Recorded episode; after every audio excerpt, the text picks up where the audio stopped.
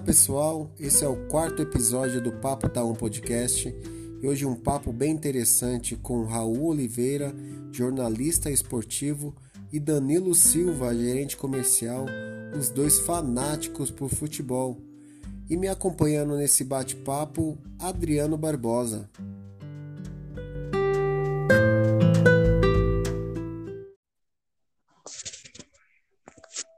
Galera entrando, é isso aí. Muito bem, galera. Esse é o Papo Tá Um Podcast. É o seguinte, hoje eu estou aqui com o meu parceiro de sempre, Adriano Barbosa. Estou aqui com Danilo Silva e o nosso convidado da noite aqui também, o nosso Raul Oliveira, cara, que é jornalista esportivo. Vamos lá, galera. Podem se apresentar aí para o mundo.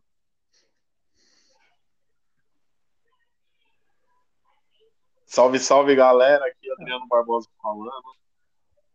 Vamos que vamos aí. Tiago, obrigado pelo convite. Eu sou o Danilo Silva. Estamos aí. Boa noite, Tiago. Agradeço o convite. Meu nome é Raul Oliveira.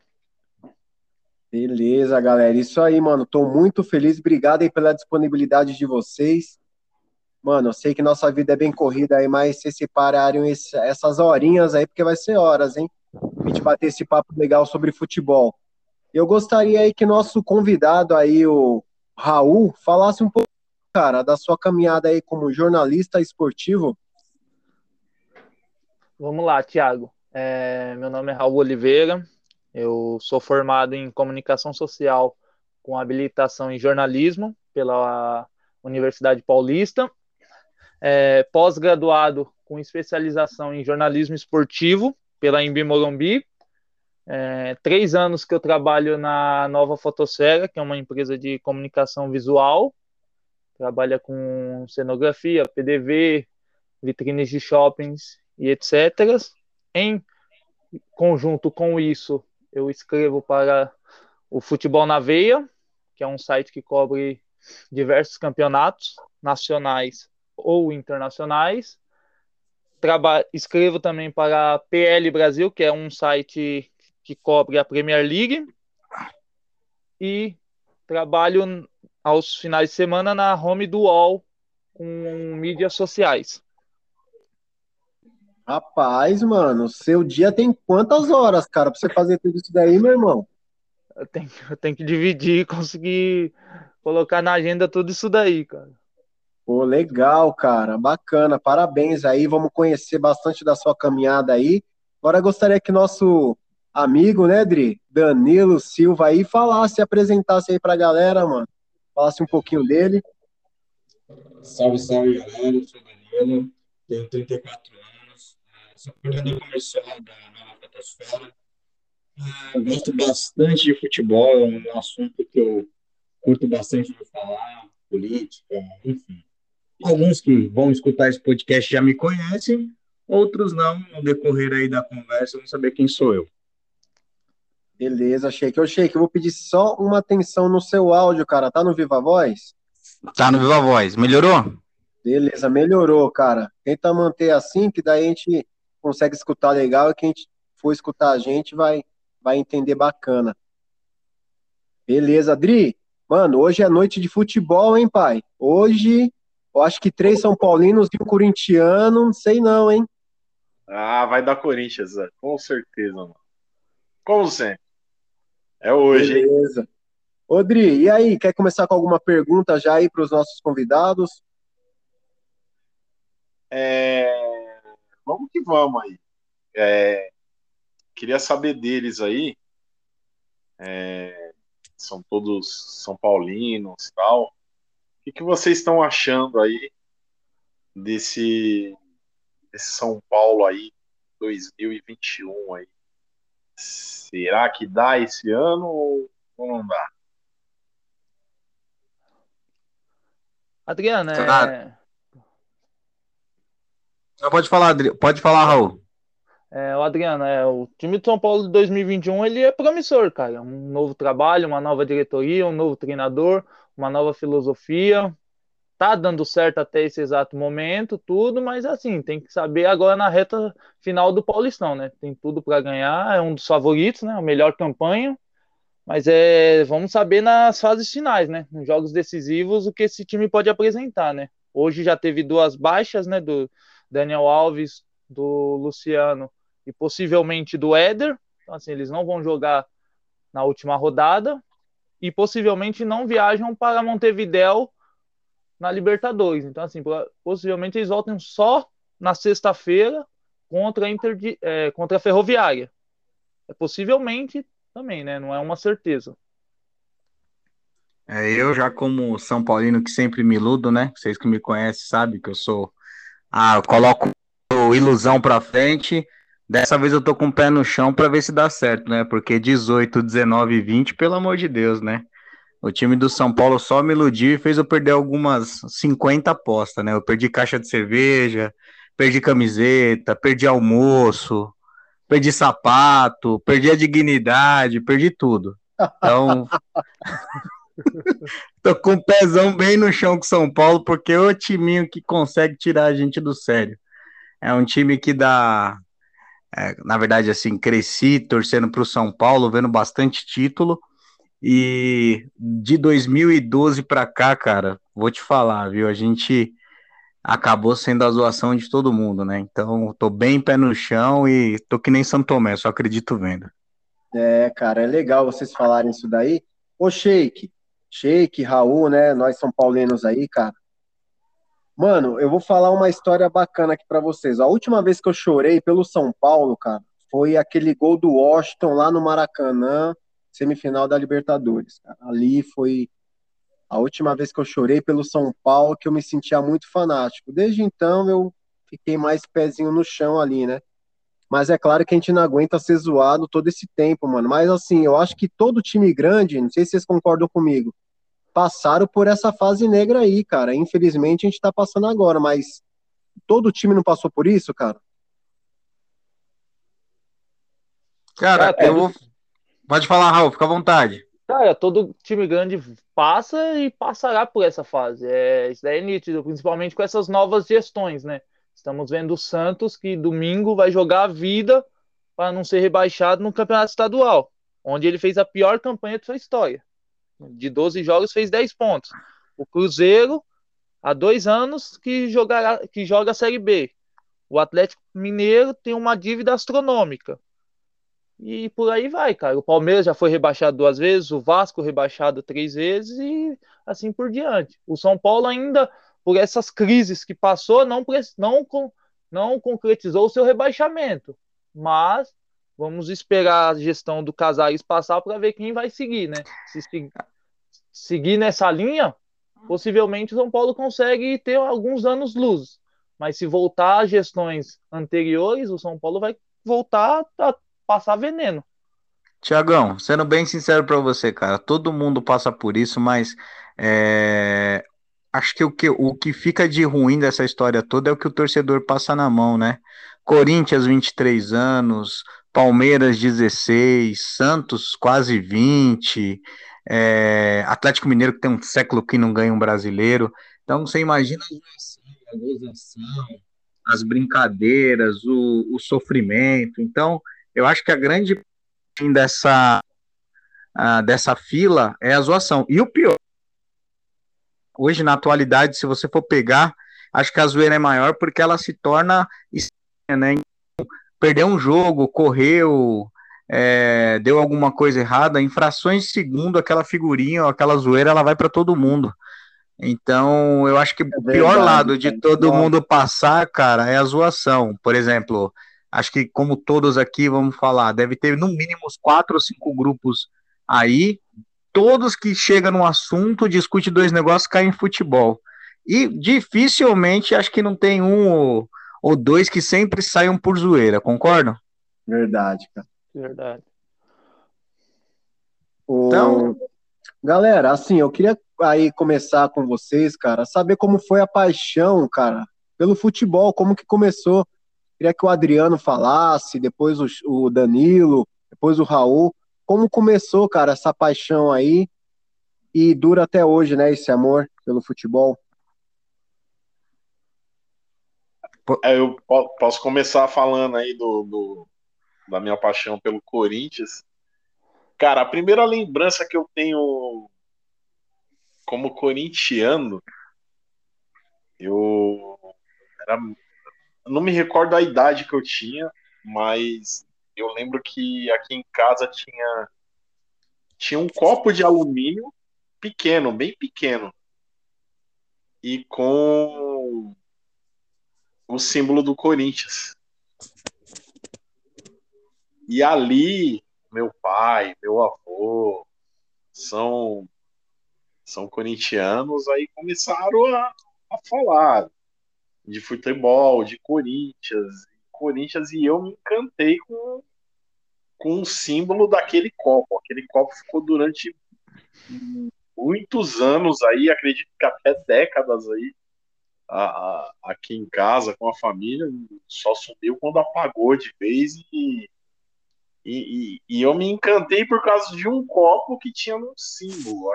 Acredito que eu deveria ter uns três anos tal. E, e tudo que eu via que tinha símbolo do, símbolo do, do, do, Corinthians, eu ficava encantado com aquilo. E aí aos poucos fui pegando gosto. É, de escolinha. É, e comecei a, a, ver os jogos pela televisão tal. Eu lembro que em casa tinha uma, uma TV preto e branco ainda. Eu sou, eu sou um cara antigo, cara. Tinha uma TV preto e branco e é, assisti vários jogos do Corinthians ali na, na época do Birubiru, Casagrande. São os jogadores que eu, que eu me lembro da minha infância. Eu ouvi falar. Inclusive, tinha um, um, um boteco na rua de casa que se chamava Boteco do Birubiru. Então, a minha primeira paixão como, como corintiano foi por causa de um copo, cara. Você vê que coisa maluca, um símbolo que gravou a sua infância e te fez torcer, né? Muito. Legal. É, e aí, Danilão, coisas... e você? Cara, a, a minha história com o futebol, do mesmo jeito que é trágica, ela é bonita, né? A, é, cara, não, é porque quando eu fui conhecer futebol, meu pai era muito rígido, era uma pessoa muito, é, vamos dizer assim, para os dias de hoje, muito quadrada, né? Nordestino, então era tudo muito parado. E logo depois que ele faleceu, na década de 90, meu pai morreu em setembro de 1990. É, a gente começou a sair de casa para brincar e a gente morava num, num quintal que tinha 10 casas, né? E nessas 10 casas, oito era da mesma família todo mundo era São Paulino. Então eles, é, eu vi eles, eu via eles indo para a TV, tipo, eu tenho vagas, vagas lembranças da, dessa época, porque eu era muito pequeno, né? É, tinha quatro, quatro para cinco anos, deles irem para a TV, assistir o São Paulo no, no Campeonato Brasileiro, e aquela gritaria, aqueles fogos, aquela festa. E aí foi entrando 91, 92, e aí foi começando a gostar, achava aquele time, aquele símbolo do São Paulo, aquela coisa tão bonita, aquela camisa da Independente, mini esporte, achava aquela camisa a coisa mais linda do mundo e comecei a é, criar amor pelo futebol. Então eu tinha mania de acordar cedo, é, na verdade mania não, já acordava cedo e assistir o jornal para ver os gols passarem, porque antigamente você só tinha só a Band com VT e nos jornais, nos telejornais, conforme ia passando os gols, né? E ali eu desenvolvi uma paixão pelo São Paulo que foi uma coisa que não, não tem explicação. Eu acho que aprendi, e, e, tanto que foi tanto eu quanto meu irmão, foi na mesma época, né? A gente tem cinco anos de diferença, mas a gente desenvolveu essa paixão por olhar. Tipo assim, falando, nossa, que negócio legal, essa festa é bem bacana. Aí começava a ver o time jogar, e aí foi, aí a gente ficou fanático e Aí hoje estamos sofrendo que nem louco, mas é, é bem bacana. Putz, que da hora. E você, Raul? Cara, minha paixão pelo futebol vem de família, cara. Minha, meu pai é São Paulino, minha, minha mãe e minha irmã são São Paulinas. A primeira vez que eu fui no estádio, cara, foi em 2002, São Paulo e Bangu pelo Rio São Paulo, cara. Depois dali, parece que foi amor à primeira vista, cara. Porque eu me apaixonei por futebol. Carrego isso até hoje. Tenho vagas lembranças mais de 2002 ali, mas comecei mesmo a pegar mesmo de acompanhar 2005, quando o São Paulo ganhou a Libertadores, ganhou o Paulistão, ganhou o Mundial. Dali para frente, até hoje eu acompanho não só o São Paulo, qualquer tipo de jogo eu estou acompanhando, pode ser Série A, B, C, D, jogo internacional. Eu, tô vidrado na tela da televisão assistindo. E para mim é o maior hobby que eu tenho e levo isso na minha profissão, né, cara? Putz, que da hora, cara. É, mano, é muito top ouvir vocês falarem isso. Até me identifico com a história do Dri, cara, porque aqui em casa, o meu pai e minha mãe tinha a carteira de trabalho, cara, e aí eles, era tipo uma capa, assim, da carteira de trabalho, um era do São Paulo, minha mãe é São Paulina, e um, meu pai é Santista. Eu ficava olhando, mano, eu fui pelo símbolo também, eu olhei o símbolo do São Paulo e falei, puta que pariu, é esse. Desde então, mano, minha paixão aí pelo São Paulo cresceu. Primeira vez que eu fui no estádio, primeira vez que eu fui no estádio foi um amigo do meu pai que levou, ele era palmeirense, eu fui no Morumbi, foi em 94. São Paulo e Palmeiras 0 a 0 Eu fiquei na torcida do Palmeiras, cara. E, mano, puta, quando eu vi aquilo ali ao vivo, aí eu falei, ah, mano, puta que pariu, que negócio sensacional, cara. Fala aí, Sheik. Você fez eu lembrar uma coisa que é até engraçada também. É, você falou do símbolo do, Sam, do Santos. Na vila lá, onde eu cresci, nasci, tinha um time da casa onde a gente morava que era o chamava Colorado. E o símbolo do time era igualzinho ao símbolo do Santos, só mudava que era vermelho e as siglas, mas criança leiga não conhecia tudo. Para mim, o Colorado jogava o Campeonato Paulista. Então, só depois que eu aprendi a ler que eu vi que as siglas do Colorado no símbolo e as siglas do Santos eram totalmente diferentes. que da hora, cara. Ô, mano. Eu... Ô, ô, Raul, mano, é, é legal, né? Você ter essa paixão pelo, pela profissão, né, cara? E ter esse amor aí pelo futebol. Cara, como que você decidiu falar assim, putz, eu vou ser jornalista, cara, esportivo? Cara, é, eu sempre quis ser jogador de futebol. É, qualquer menino que cresce, ele quer ser jogador de futebol, só que o futebol não deu muito certo. E aí eu fui pegando gosto pela, pela escrita na escola, fui escrevendo, fui gostando, fui vendo que aquilo eu tinha um dom. E aí minha mãe minha mãe trabalha com idosos, né? Ela foi trabalhar numa casa, cuidar de, um, de uma idosa.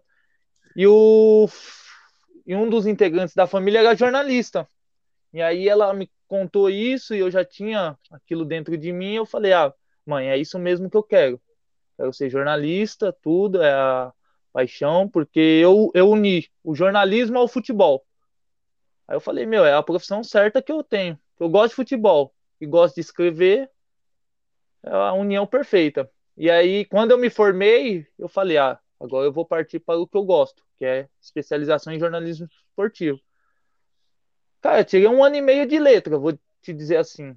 É, nesses de 2014 até 2019, que foi o que eu completei a graduação em após, eu fiz um, um documentário como a mídia aborda, aborda a violência no futebol de São Paulo.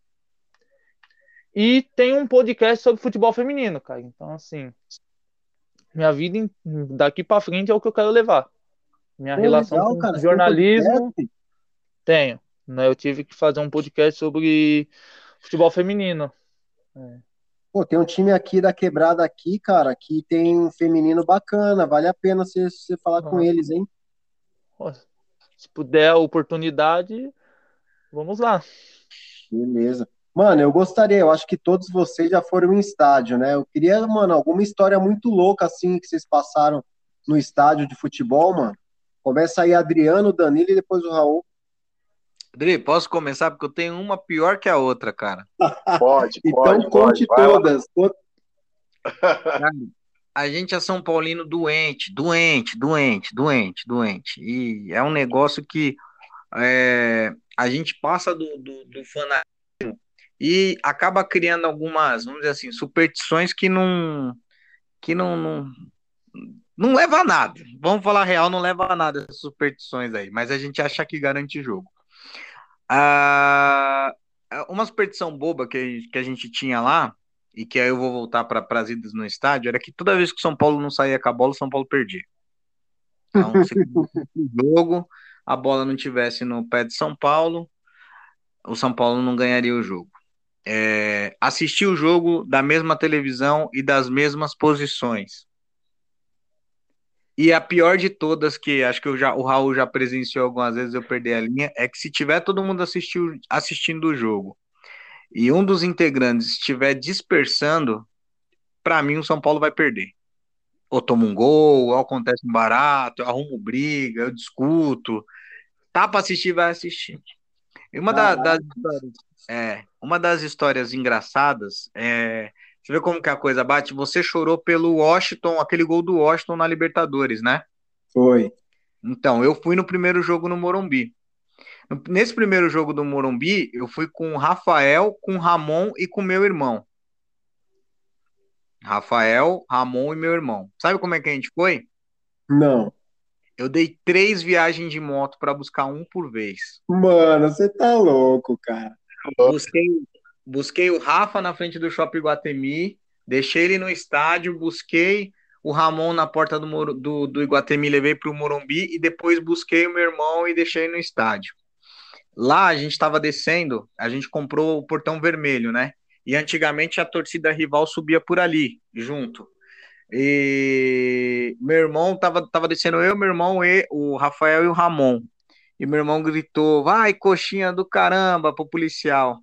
O policial achou que era o carioca que estava subindo para entrar no na torcida deles, deu uma pegou o cacetete, deu uma cacetada no, no, no, no cara do, do, do, Fluminense, cara. Que o cara apanhou, não soube nem porque ele tinha apanhado, cara. Mano do céu, cara.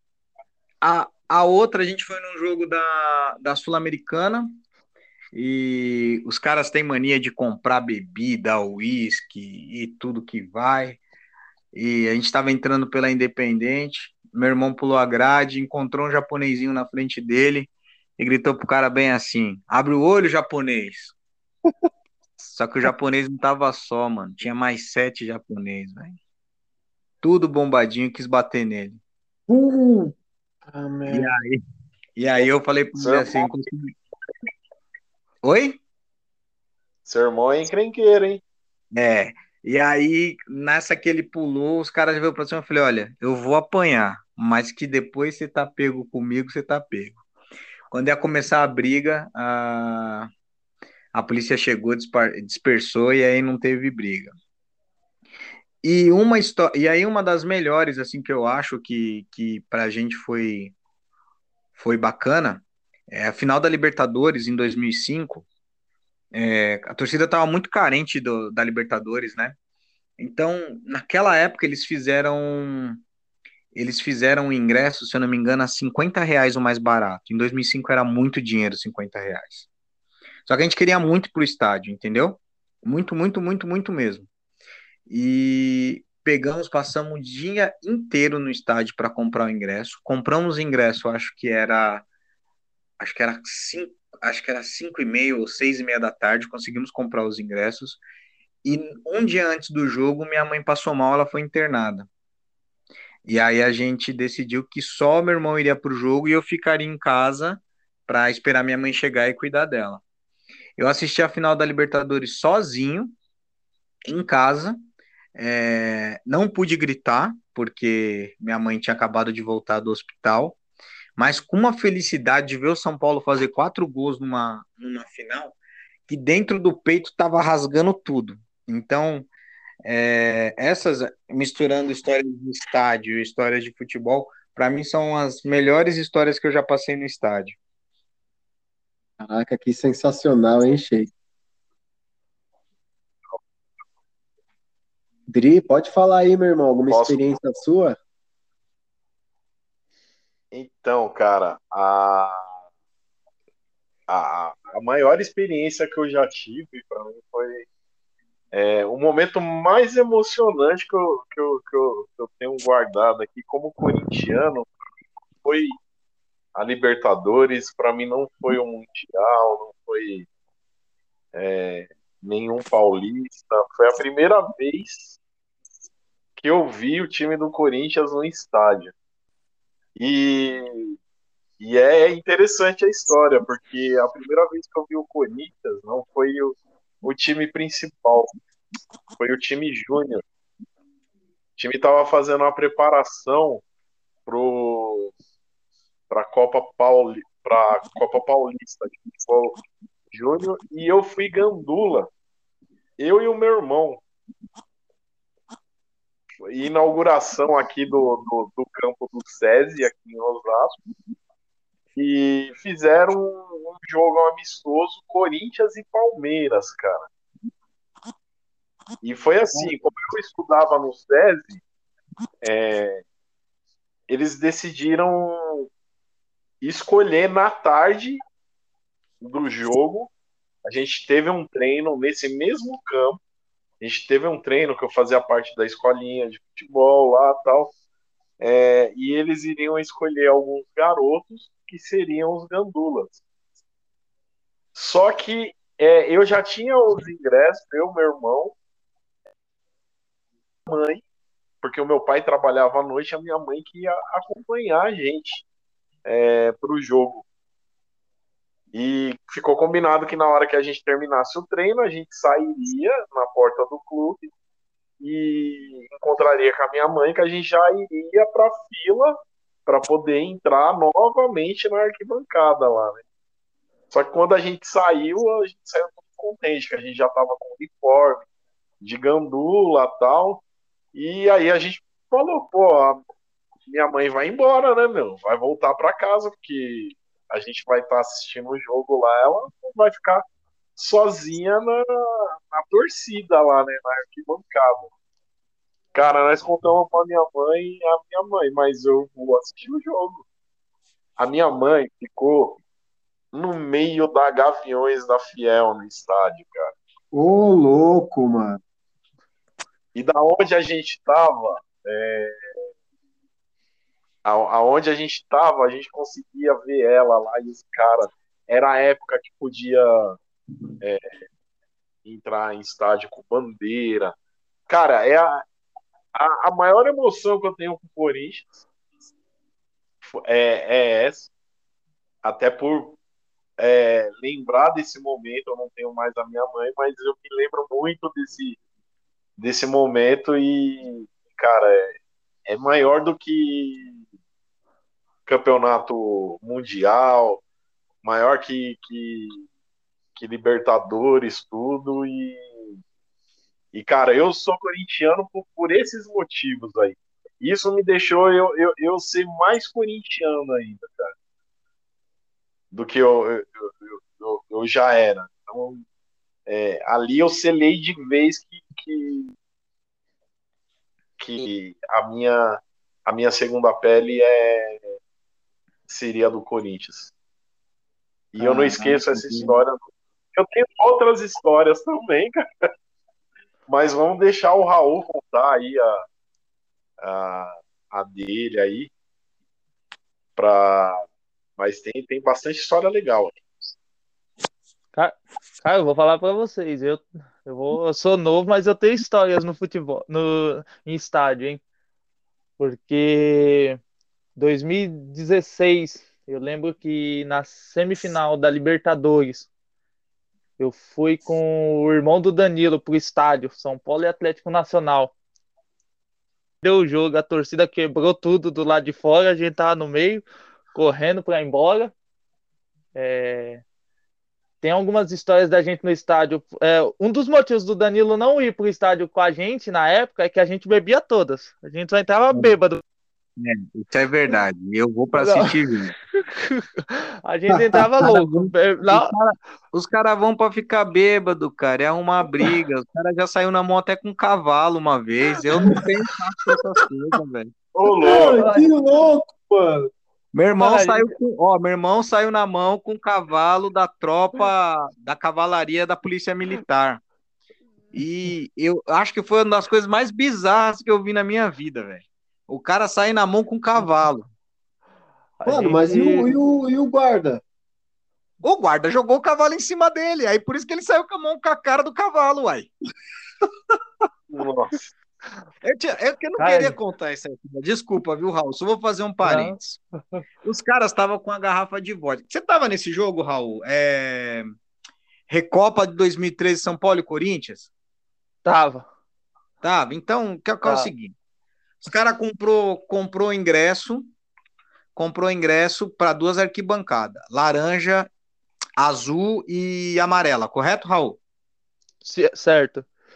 Um ingresso tava para amarelo e os outros estavam no azul. Os caras, primeiro ponto, queria pular a grade. Eu falei, meu, não tem problema. É um ingresso só, eu assisto na amarela e vocês assistem.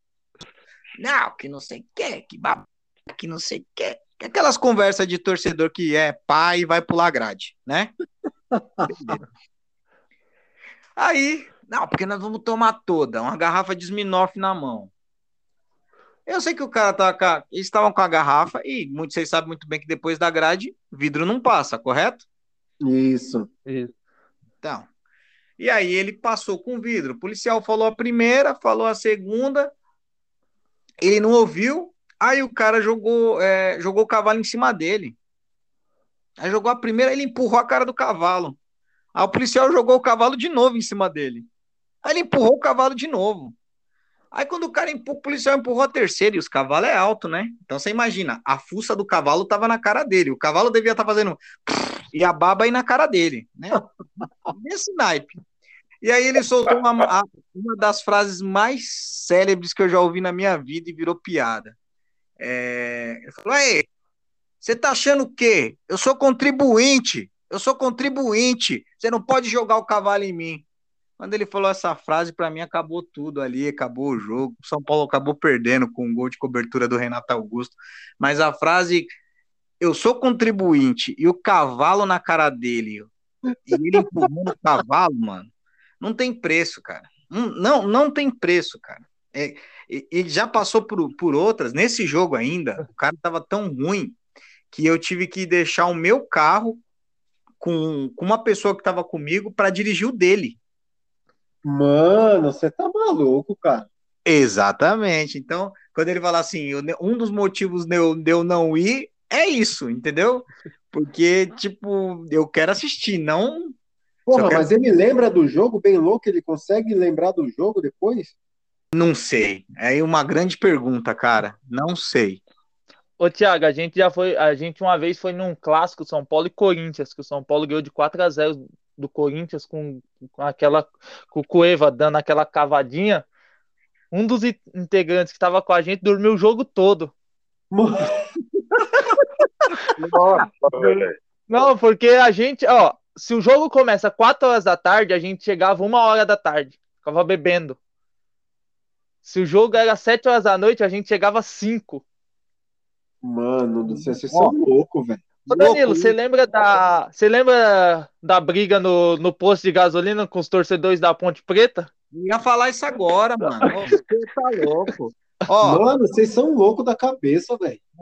Semifinal da Sul-Americana, São Paulo e Ponte Preta. Vamos amassar a ponte. São Paulo do Murici.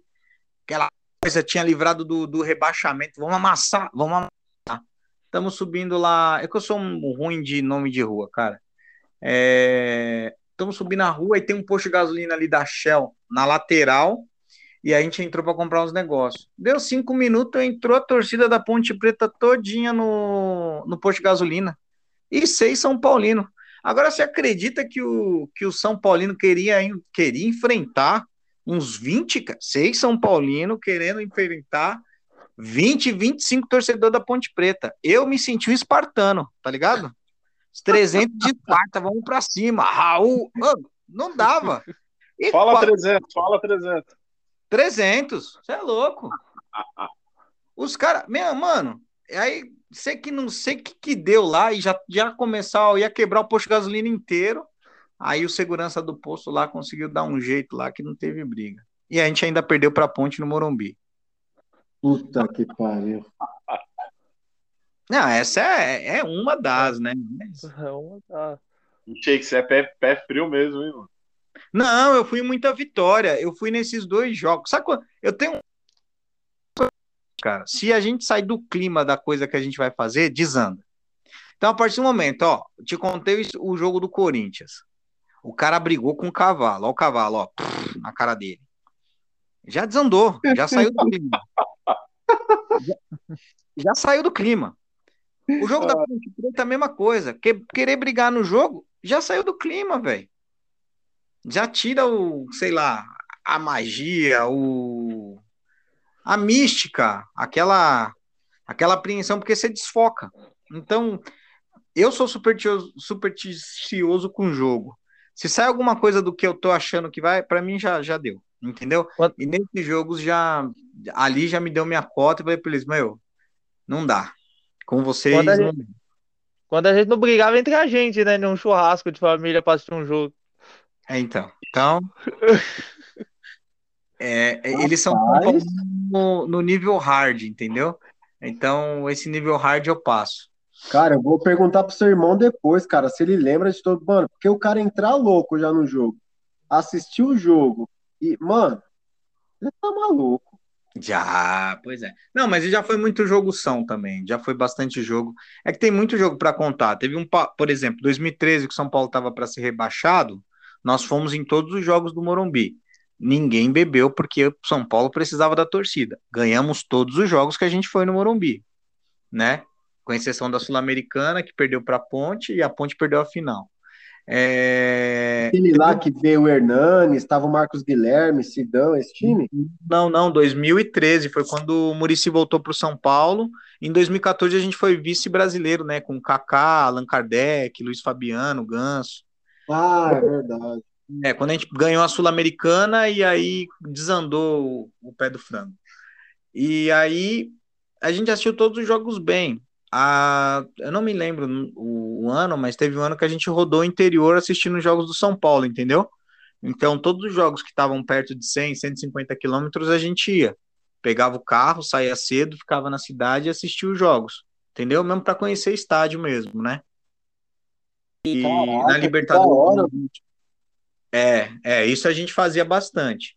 E a Libertadores de 2005 eu fui em quase todos os jogos que foi no Morumbi, eu fui em quase todos os jogos, 2004 e 2005. 2004 eu fui é, com os times do Cuca, né, que foi quando chegou Cicinho, Luiz Fabiano ainda estava, e 2005 o time que foi campeão, eu só não fui na final por causa da minha mãe, entre o São Paulo, o Morumbi e minha mãe, eu fiquei em casa. Ah, Mas tem tá muita certo. história, cara, tem muita história. 2017 a gente fez churrasco quase todos os jogos do São Paulo lá na minha mãe para o São Paulo não, não cair, né?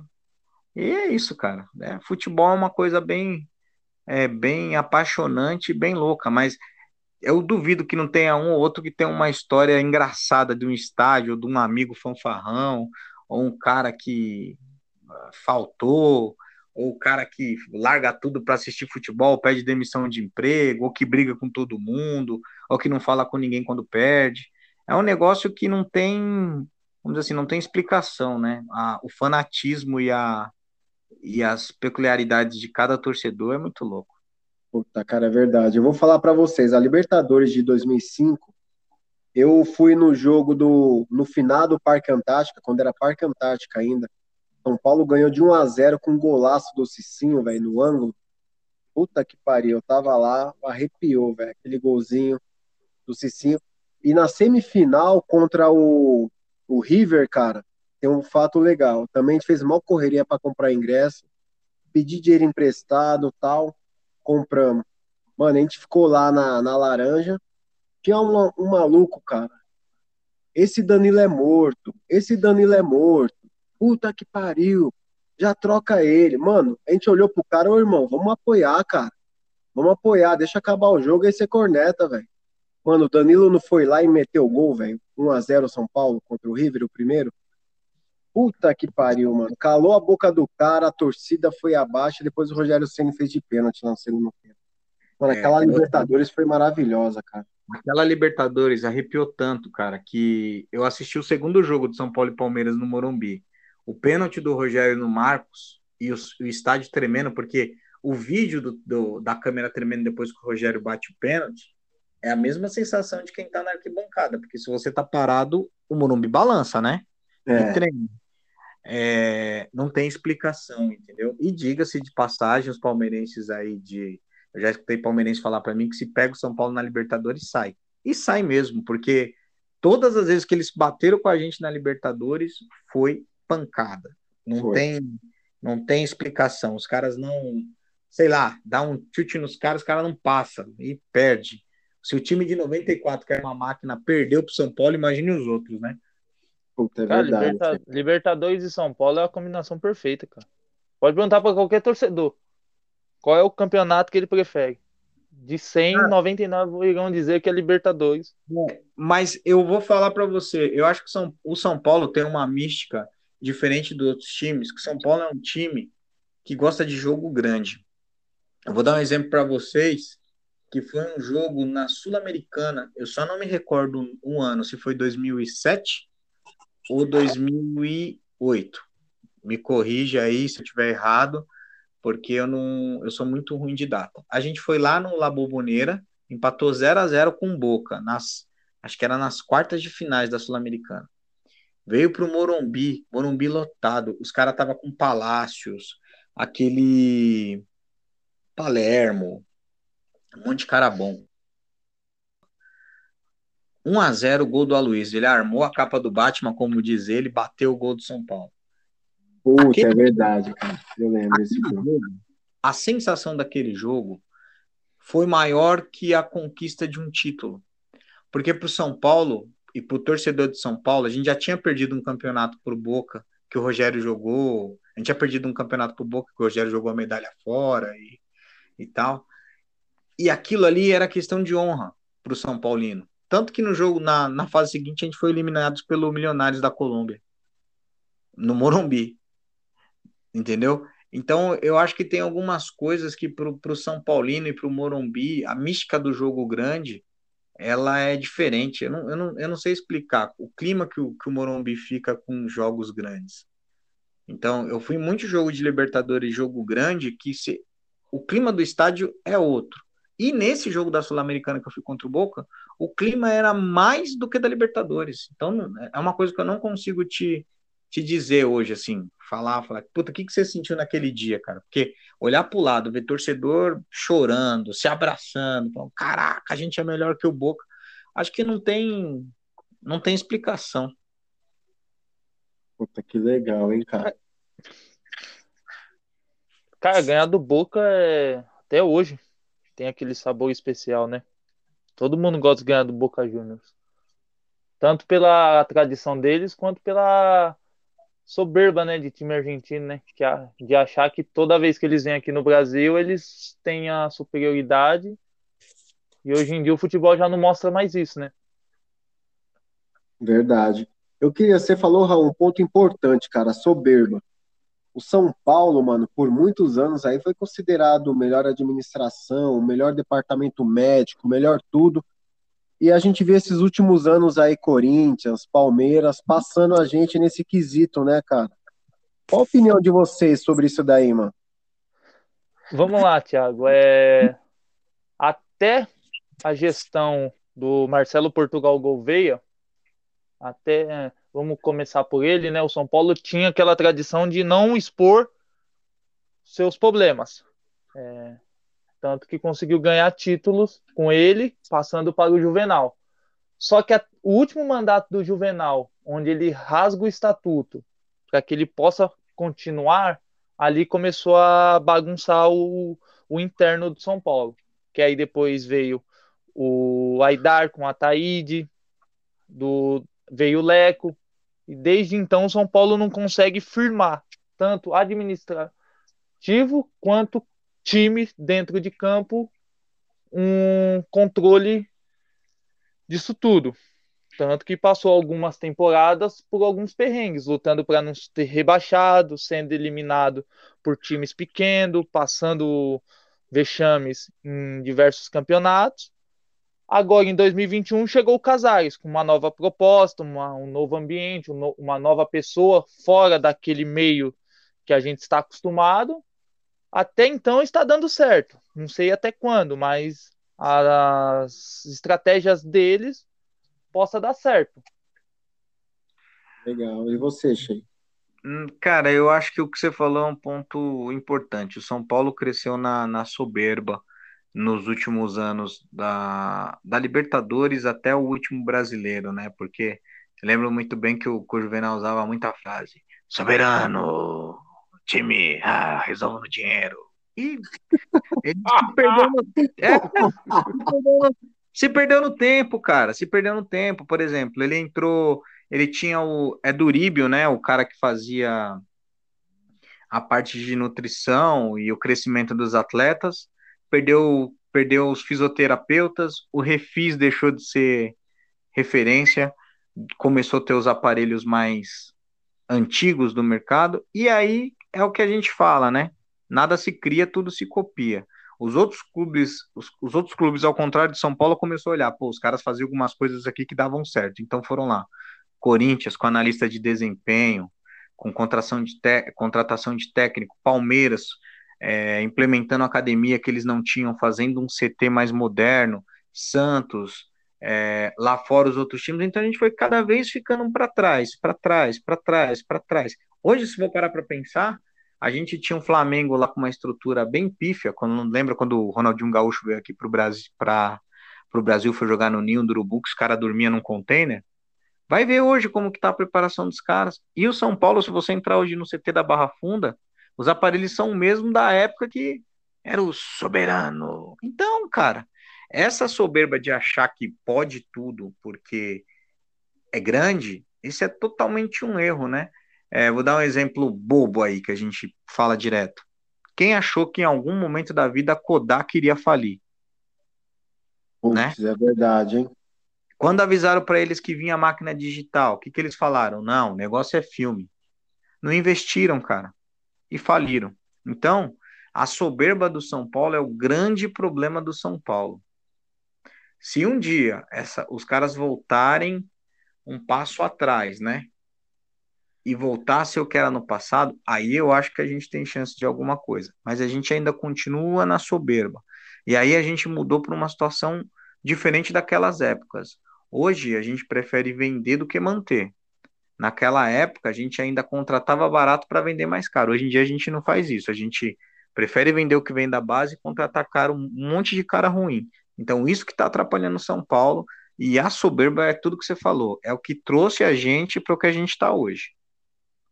É. Então, o Adriano vai até entrar no circuito aí, porque eu fui muito questionado lá no nosso grupo lá do WhatsApp que eu falei, né? Eu nunca fui de ficar expondo minha opinião lá no grupo, né? Tinha sempre os debates lá, mas aí o Sheik até tá fora lá. Eu, eu falei, né? Falei assim, mano, eu tô botando fé no São Paulo porque tá o Murici lá. Daí o Adriano deu risada, falou: vocês estão jogando as costas tudo no Murici. Eu pensei, mano, o Murici não gosta de coisa errada. Então, pai, ele não vai estar tá no meio de coisa errada. Então, isso já mostra que já tá tendo alguma credibilidade ali no, na administração, cara. Vocês têm a mesma opinião? Mas, o Thiago, além do Murici, a torcida também. A torcida tá apoiando demais o Crispo. Na seguinte questão: jogador não tem vez. Tanto que alguns jogadores, como Nestor e alguns meninos que estão para renovar, a torcida já tá pegando no pé, porque o Rojas é um deles também porque está pedindo muito para renovar contrato. O Rojas ele tem que olhar para trás e ver tudo que São Paulo fez por ele. Ele ficou dois anos, dois anos sem jogar bola e o São Paulo não virou as costas para ele. Agora ele está pedindo um salário astronômico porque ele acha que jogou meia dúzia de jogos e merece. Não é assim. O Murici, por ele estar tá lá, a gente tem um resguardo. Entendeu? Mas assim, é aquilo que eu voltar. É a gestão do Casares que se blindou de pessoas que a torcida gosta para poder fazer um trabalho digno de que gestão anteriores não fez. É, isso é verdade. É, o Adriano, o Adriano vai entrar no circuito aí. Não, o ídolo de vocês, o Raí, o Lugano, fizeram toda aquela papagaiada. E aí, Adriano, o que, que você acha aí desse novo São Paulo? Olha, eu continuo com a minha opinião. Vou até fazer uma pergunta aí pro Raul. Eu vou fazer até uma pergunta aí pro Raul. É, o que, que você acha, o, Raul, vocês hoje têm o Murici não mais como técnico, mas sim como parte da, da diretoria aí, né? E ele é uma referência, mas ele não é um salvador da pátria, como muitos torcedores aí colocam ele acima de tudo e de todos aí, porque agora nós temos o Murici lá dentro do São Paulo, agora ele vai ser o salvador da pátria. Você concorda que ele vai ser o salvador da pátria ou que vocês só tem uma pessoa ali que é uma referência, mas que ele tá fora do, do, do que ele foi ídolo no, no São Paulo como técnico. Ele agora ele é, é uma outra função. Você concorda que ele veio para salvar a pátria ou, ou não? Não, ele veio, na verdade, para fazer um trabalho que o Raí não fez. É, essa é a questão. Tanto que na cláusula contratual dele, ele, não, ele rejeita ser treinador. Mas eu vou te fazer uma análise. Se o Murici tivesse o ano passado, o São Paulo não tinha perdido o brasileiro. Porque ele mesmo ia chegar nos jogadores e falar: opa, calma aí. Briga de técnico com jogador a gente resolve aqui e vocês têm que resolver dentro do campo. Pode ver que a postura do São Paulo com o Crespo é uma, é uma outra postura. Porque alguns jogadores ali conhecem o Murici e sabe que se tiver que precisar dele chamar a atenção, ele vai chamar.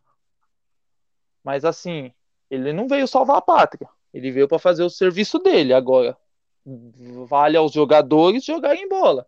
Se o São Paulo perder 3, 4, 5 jogos, a batata do Crespo vai assar e o Muricy não vai poder fazer nada. Boa, é... boa. Ó, Eu... Gosto de, de, de torcedor assim, torcedor pé no chão.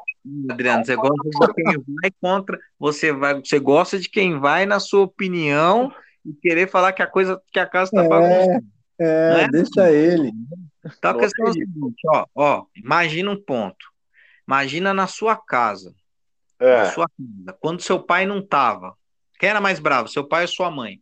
Me responde aí, quem é mais bravo? A minha mãe sempre foi mais brava. Então, quando sua mãe saía, vocês era a hora quando vocês faziam bagunça, correto? A gente não fazia cara, já, já para não ter problema. Mas alguma coisa vocês faziam, não faziam? Porque a mãe não tava. É, sim. Mas, mas quando sua mãe voltava, como é que vocês ficavam? É, mansinho, né, mano? Então, esse é o São Paulo com o Murici. As palhaçadas que acontecem dentro de São Paulo, os caras têm medo dele. É a mesma coisa de sua mãe ter voltado para casa ou seu pai ter voltado para casa. Os caras tá vendo que ali tem, tem um comando e vai ter alguém que vai pegar no pé. Que ele vai chamar o cara para conversar, vai chamar o cara para trocar uma ideia e não vai viver a terra do, da fantasias que é o São Paulo. O grande problema do São Paulo que atrapalha é justamente o São Paulo achar que é um clube da, da Europa na América do Sul e esquecer que tem que ter regra, entendeu? Ah, o CT da Barra Funda tem que deixar de ser a terra das fantasias para ser um negócio sério. E dá para ver que, junto com o Murici, tem muita gente séria lá. O, tem um preparador, preparador físico do Crespo, que ele era do, do Independente, que foi o time que ganhou do, do Flamengo Sul-Americana, né, na final.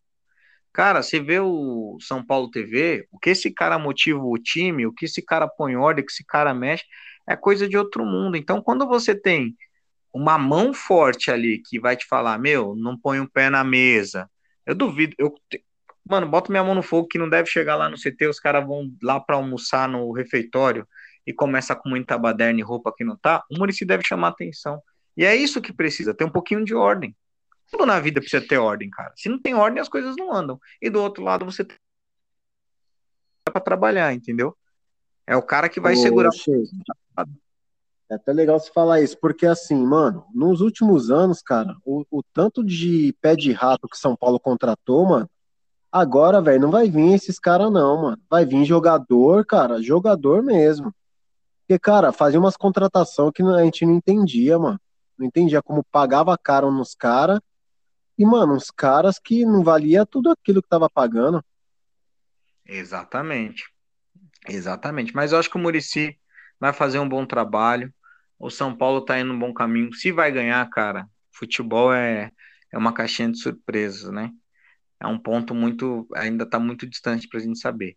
Mas só de saber que a gente recupera um pouco da identidade para o São Paulino que viu o time sofrer com tanta bagunça, ver o São Paulo contratar o Doriva como treinador, cara, aquilo ali me doeu o coração, velho. Quem é Doriva na fila do pão? Né? Jogou no São Paulo, ótimo, mas como treinador não tem história, entendeu? A gente vê Sidão no gol do São Paulo, é de doer o coração. Nada contra o cara, mas a história do clube não, não compete ter um, ter um goleiro desse. Não, mas Sidão foi Rogério Senna que pediu, né, cara? Mas está errado. Não é goleiro para São Paulo e o tempo se provou que todo mundo que ficou não seguiu, entendeu? Apostamos num Denis errado e contratamos o Renan, outro errado, contratamos o Sidão, outro errado para chegar no Volpe. Contratamos é. o Jean que nem jogou, né? E aí vai, cara. Mas eu acho que é muito mais amplo é, essa história aí, se a gente for ver o futebol. Futebol é cíclico, futebol é zoeira, mas eu acho que ainda estamos bem num, num, ponto ainda muito distante do título. Eu costumo ser muito irônico, falar, ah, tá jogando igual o Barcelona, tá zona é óbvio, isso é para gerar polêmica para ir para render. Mas dos últimos anos, cara, nenhum momento dá para você botar confiança no time de São Paulo. De 2012 para cá, cara, não tem um momento que foi de alegria pro torcedor, foi só martírio, cara. Você tá louco. Ó, oh, vou ser sincero, aquele time do Aguirre, Cara, era pra gente ter sido campeão. É que o time ficou com. Só tinha velho e o Rojas machucou, cara. Pra mim, o que lascou foi o Rojas ter machucado e a gente perdeu aquele brasileiro. Ô, Thiago, aí vem duas, uma análise. O time do, do Aguirre tinha garra, mas faltou elenco. O do Fernando Diniz tinha alguns jogadores de qualidade, mas perdeu pela vaidade, entendeu? Não, o Raul, sabe, sabe, sabe o que me deixa triste, cara?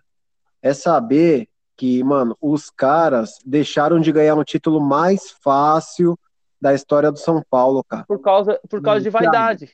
Tiago, 2018 tava mais fácil. 2018 tava mais fácil e a gente perdeu o jogo porque o time era velho e cansava rápido, jogava bem só o primeiro tempo. Depois que machucou o Rojas e o Everton quebrou, porque eram os dois grandes principais do jogo, um os dois melhores jogadores do time, que era direita e esquerda, né? Era Verdade. Aberto. A, o Diego Souza, Nenê e companhia não aguentaram o ritmo, amigão. Não aguenta. Só que lá tava mais fácil, tinha menos concorrente, velho. O Palmeiras pegou o título no colo, amigão. Foi o Palmeiras, né? Foi. A gente Caiu. perdeu pro Palmeiras, o Morumbi, jogando nada. É, cai no colo dos caras. Aí vou te falar uma coisa mais, mais ridícula, que é ver aí quem vai ter cara aqui, o Adriano agora vai gostar do que eu vou falar. Ó, eu tava falando pros caras, tá, o Corinthians tá aí, então reclamando pra caramba. Só que o Corinthians tem quase a mesma pontuação do São Paulo. Se esses caras classificar, e com o esqueminha que ele montou lá, que deixa o morto do Luan solto, é uns caras que se chega na final contra nós, dá dor de cabeça, cara. Dá dor de cabeça. E aí, se perder para um time desse como o time do Corinthians é hoje, que é horrível, mas tem história e, e, tem pancada, vai ficar muito, vai ficar mais feio do que do brasileiro. Mas Isso é verdade. Tem coisas que você vê, por exemplo, São Paulo e Corinthians aí agora. É, o Mancini espelhou o time do São Paulo para travar os e os caras jogaram como final de Copa do Mundo. Para mim foi parecendo a Copa da Rússia. Os caras jogou com vontade, Fagner, Piton, Luan, o Gabriel e os três zagueiros lá, né? Os dois meninos lá que são da base, você tá louco, jogaram muita bola. E o São Paulo, com mais qualidade, não conseguiu sair dessa. Agora você acha que com um time espelhado, o cara já deu trabalho. Imagine agora que ele já definiu que é o esquema do time e vai jogar assim. Então, é meio, meio, meio, meio complicado de apostar no São Paulo e achar que vai alguma coisa e falar que eu faço para o São Paulo tudo é complicado e tudo é difícil. Ô Adriano, você vê o time do Corinthians está cozido demais, né, mano? Tá zoado. Mas você acha aí que você tá vendo uma crescente? Ah, eu não tô vendo crescente, não. Tô vendo é, é sorte, viu? Eu não tô vendo crescente, não, porque, cara, o Mancini tá dando sorte aí. É, na verdade, ele tá fazendo o que a torcida tá pedindo, né?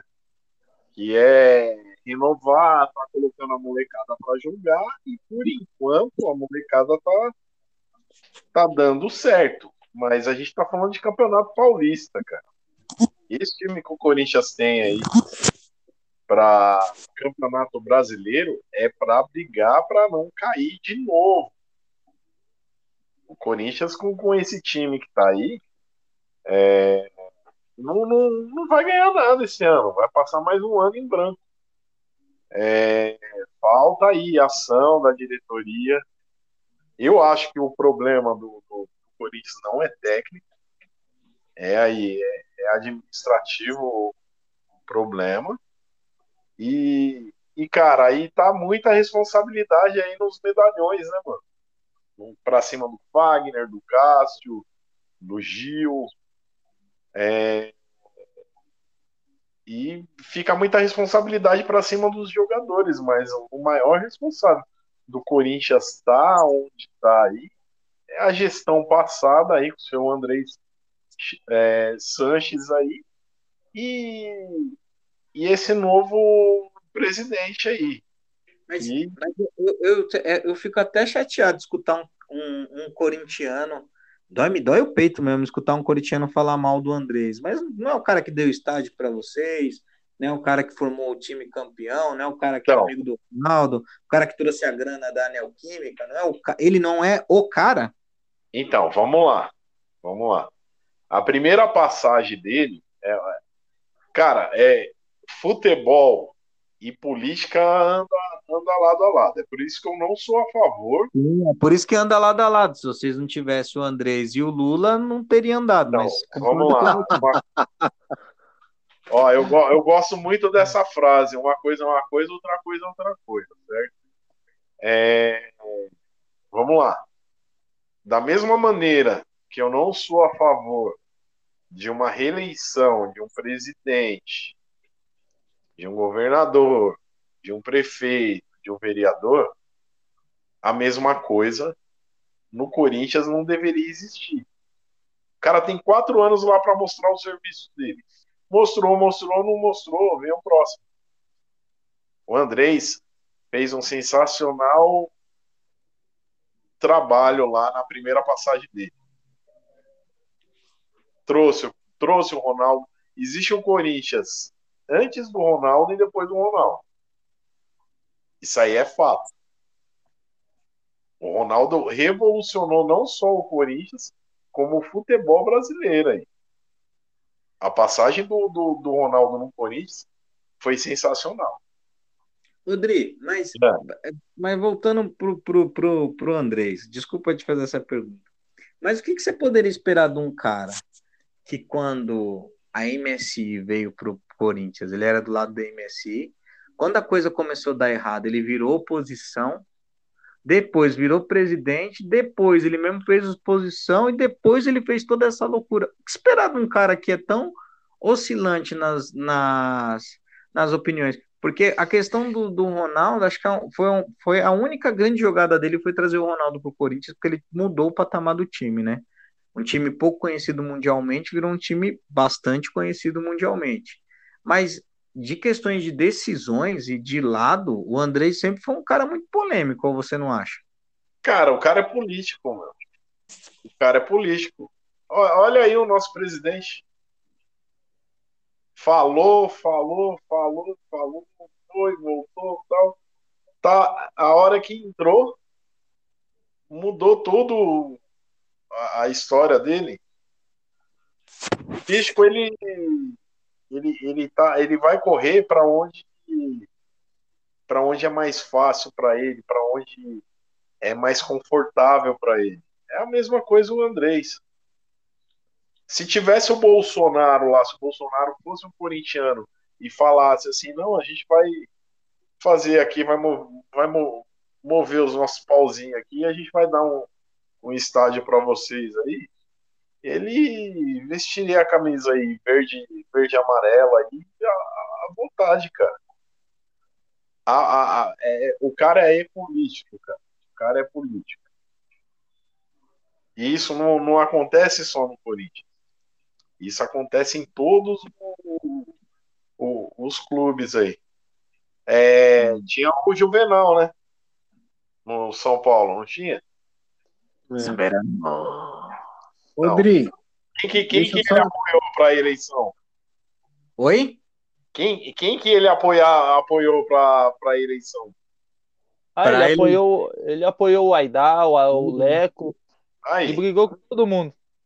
É, não, mas ele entrou, ele entrou quando ele descobriu o câncer, ele entrou nas, antes do câncer, né? O último ano dele lá, ele entrou numas bolas divididas e que ele meio que, que zoou, né? Acho que o grande fato dele aí que você falou, que também para vocês foi um divisor de água aí pro Corinthians, foi a história dele de não deixarem vocês entrar no estádio, né? Que no Morumbi antigamente era meio a meio, ele falou que não ia dar meio a meio. Só que a história real não é essa, né? Ele tinha vendido o lado que era do visitante para a Visa, que tinha virado espaço Visa.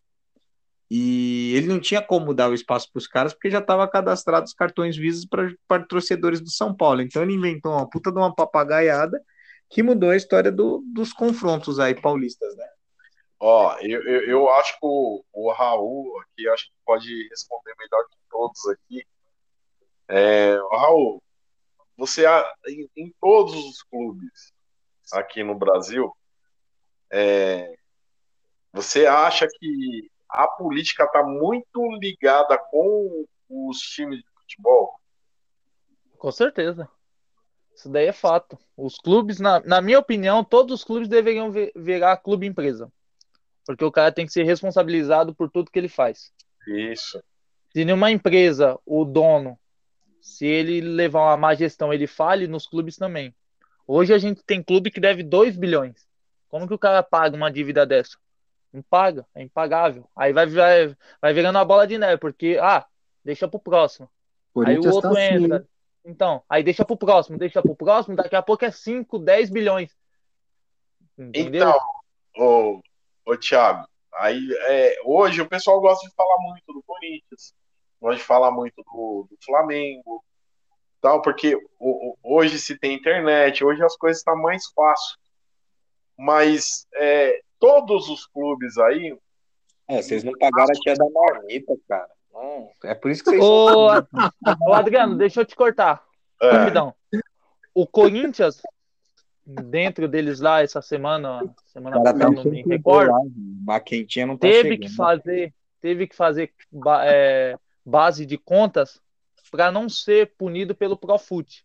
O Profut vem do, vem do governo federal, entendeu? Então, assim, para não ter que receber punição do governo, que é uma renda que eles recebem, teve que abrir mão de certas coisas para a conta fechar. Então, assim, os clubes são, a, são a, aliciados pelo governo. Ó, eu acho engraçado você falar desse jeito bonitinho, Raul, mas no dia que o Corinthians perdeu para o Penharol, você foi lá e botou no quadro lá é, Penharol 2, Penhorado 0. Olha a piadinha penhorado, do O estádio é penhorado, as contas estão penhoradas, mas isso daí quer dizer que, que é uma má gestão. O clube sendo clube empresa, o Duílio teria que pagar isso. Vai pagar como? Judicialmente? Vai ter que se virar para pagar essas contas, deixar em dia? O, o, o dono que está no cargo tem que ser culpado. Verdade. Ô, Raul, é, Odri, deixa eu fazer uma pergunta para você. Tem uns corintianos, cara, os caras são fanáticos e os caras falam que hoje em dia o, o Itaquerão é o câncer do Corinthians, cara. Você concorda com isso?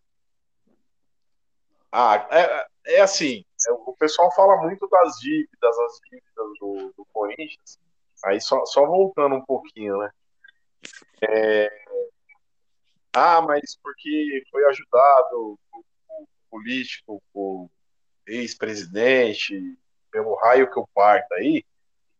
Mas, se você pegar na história aí de vários times, grandes, grandes aí, todos eles, em algum momento da história aí, também foram ajudados. Ou Adriano. pelo prefeito, ou pelo governador. É, em algum momento aí, foi ajudado. Só que é, é, mais fácil se falar de um Corinthians, é mais fácil falar, falar no, no Flamengo do que chegar aqui e falar de um Santos, do que falar de um São Paulo. Adriana, tem uma teoria do, do, do, estádio do Corinthians que eu acho que é a mais per... não é verdade. Claro que eu não sei se é verdade, mas é o que aparenta, cara. Vocês fizeram um estádio, fizeram uma reunião com o Lula e ele falou assim: ó, companheiros, tá tudo certo. Vocês pegaram o dinheiro no BNDES achando que essa conta ia caducar, que ia ter mais um. Vocês pegaram o estádio. Digão, é o seguinte. Não, não, calma, só escuta. Vocês é. acharam que tem mais um mandato do PT. E isso. É foda. Calma, calma, escuta. Cê, vocês acharam que ia pegar o dinheiro no BNDES e ia caducar a conta. Como? Próximo presidente do PT segue a ordem do Lula. Vocês não acharam que ia dar, dar ruim nessa história? Porque estava tudo muito redondinho. Andrés, deputado federal, governo da Dilma, patrocínio master da Caixa, que era o mais alto do futebol, para entrar dinheiro para ir. Quando entrou o palmeirense maluco, a coisa virou ponta cabeça e as contas vieram. Porque se você parar para pensar, até até o Michel Temer, ninguém falava de dívida do Corinthians, ah, tirando o da é, marmita. Sei que o Bolsonaro entrou e, e aí apareceram a dívida do Corinthians. Ah, para, né? Não isso 100%, mas é o seguinte, a cobrança, a cobrança ficou maior, porque você tem um toma lá da cá. Quantas dívidas do BNDES caducaram, velho? Salvador da Pátria foi foda, hein, a dívida do Corinthians. Cara os caras achou que era que cinco anos já era. Não, deu ruim. É, deu ruim. Deu da ruim. Pátria, o cara que tá comandando o país aí lindamente aí, o cara que tá fazendo tudo aí, ele foi lá e descobriu que o Corinthians deve. Nossa. Não, não, mas eu, eu tenho a teoria que. O Corinthians, ele... o Corinthians, a partir do momento, Sheik, que ele foi lá e começou a assinar lá, seu André Santos, fundo lá, a assinar Ó, lá, empréstimo com o BNDES, isso e aquilo, já, a, ali ele já estava devendo, velho. E todo mundo já estava sabendo. Foi não, não venha querer falar que foi o Bolsonaro, ah, o Paulo. Não, não que é o Bolsonaro, mas eu acho, eu acho que por pirraça ele falou assim: é, eu vou ferrar esses caras aí, ó, tá ok? E já era. É. Foi na sacanagem. Porque para ele tirar o poder do Lula é a coisa mais engraçada que tem. Ele nem quer fazer isso. E hoje eu vi uma reportagem que o Neto falou, né? Que ele, se for ele é candidato à presidência do, do Corinthians na próxima, segundo ele, e que se ele for eleito, ele entrega o Itaquerão e volta a jogar no Pacaembu. O que, ah, você acha disso? Corinthians, então vou voltar, vou responder a pergunta do do, do Thiago aí. É, o Corinthians ele, ele, ele não deveria ter abandonado o Pacaembu, cara. Ele deveria ter feito algum esquema com a prefeitura. Oh, os caras não, não, não fizeram um esquema aí agora com o Pacaembu, por que o Corinthians não, não poderia ter feito a mesma coisa? Poderia ter feito, teria menos dívida, é, não estaria aí o povo fazendo chacota aí com essa desgraça aí de Lula. Você tem, você tinha uma puta história lá no Pacaembu. presidente aí que, que o Sheik tá falando que ah, foi o Bolsonaro que descobriu as dívidas do. Não, descobriu não. Descobriu, o jeito deixou o Adriano puto, velho. Me ajuda aí, você que é um cara política. Me ajuda.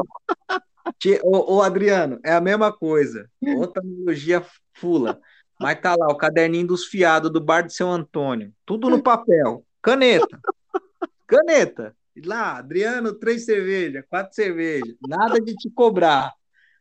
O filho do seu Antônio pega a administração do bar. Tá lá, o Adriano deve tanto. O que, que o filho do seu Antônio vai fazer? Cobrar, amigo. É essa a realidade. O cara simplesmente cobrou, que era uma dívida que vocês achavam que não ia ser acionada. E tem um monte de gatilho nos empréstimos do BNDES e dívida com a Caixa que você consegue jogar. Agora falando sério, você consegue jogar muito lá para frente até uma hora que você não paga. Entendeu?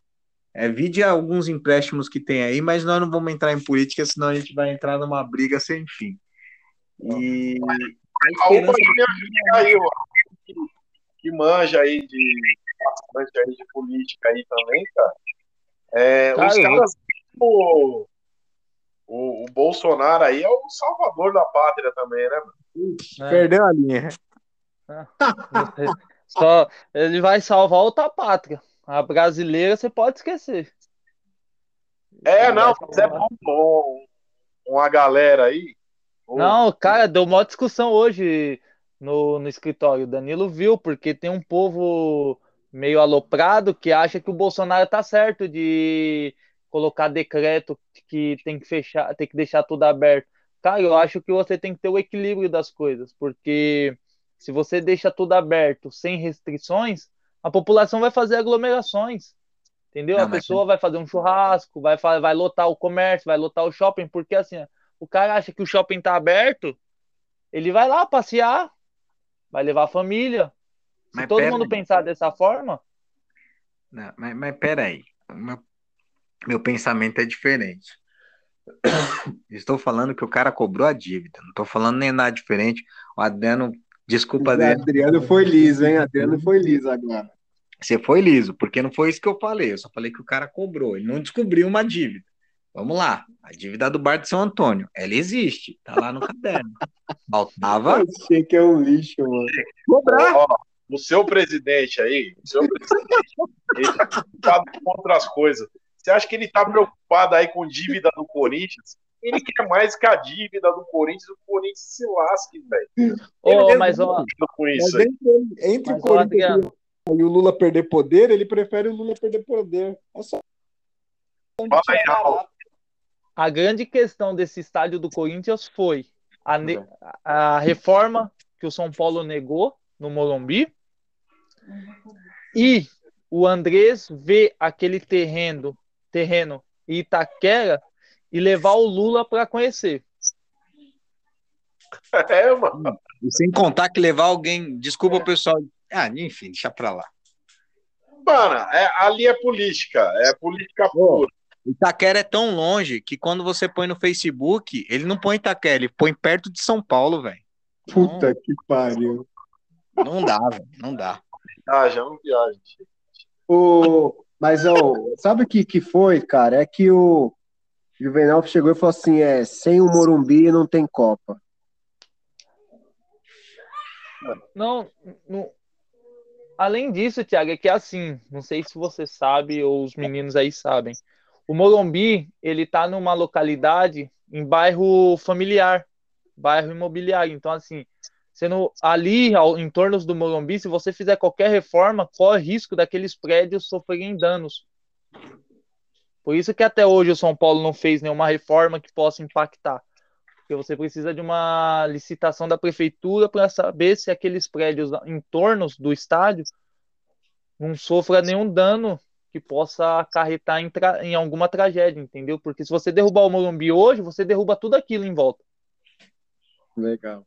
Senhores, vamos lá, vamos, vamos, vamos deixar a conversa mais leve, um pouquinho que o Adriano, deixa o Adriano beber uma água, se recuperar, que ele perdeu o carretel aí, ele tá tentando buscar agora. Mano, palpite de vocês para a final da Champions aí, quem leva? Chelsea. City. Ah, nunca que o Sheik ia colocar Chelsea, né? Mas é Chelsea. Não, mas por que Chelsea? Vamos lá. Quem tá jogando o melhor futebol do mundo hoje? Ah, eu acho que chegou mais com méritos aí o Chelsea, cara. Aonde? Não, mas tá bom, vai. Tá bom. Palpite, Chelsea.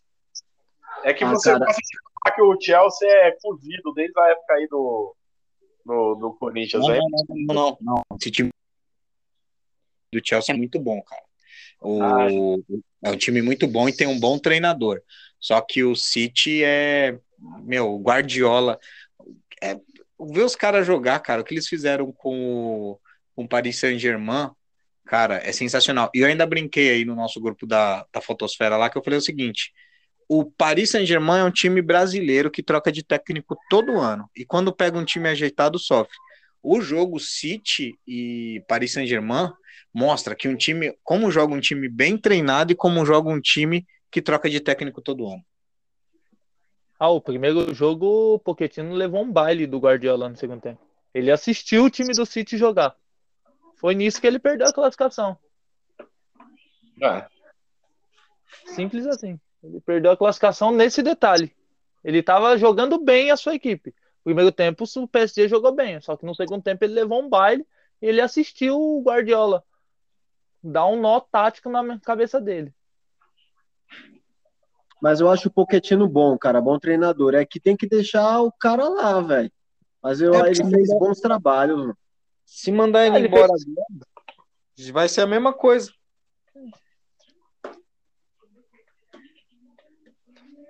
Odri. Mas a... Diz aí. Tá, tá mais calmo, mano? Eu, eu sempre tô calmo. Ô, Thiago. Oi. A pergunta da noite vai ser outra. Santos será rebaixado no Paulistão? Putz, cara, é verdade. Pô, mas deixa eu te perguntar, o Diniz vai assumir nesse último vai. jogo já? Não, não, ele assume terça-feira no jogo da Libertadores contra o Boca Juniors. Ah, mano, eu não quero que o Santos seja rebaixado porque eu tenho um carinho enorme pelo Santos, cara. Não, não quero isso não, mano.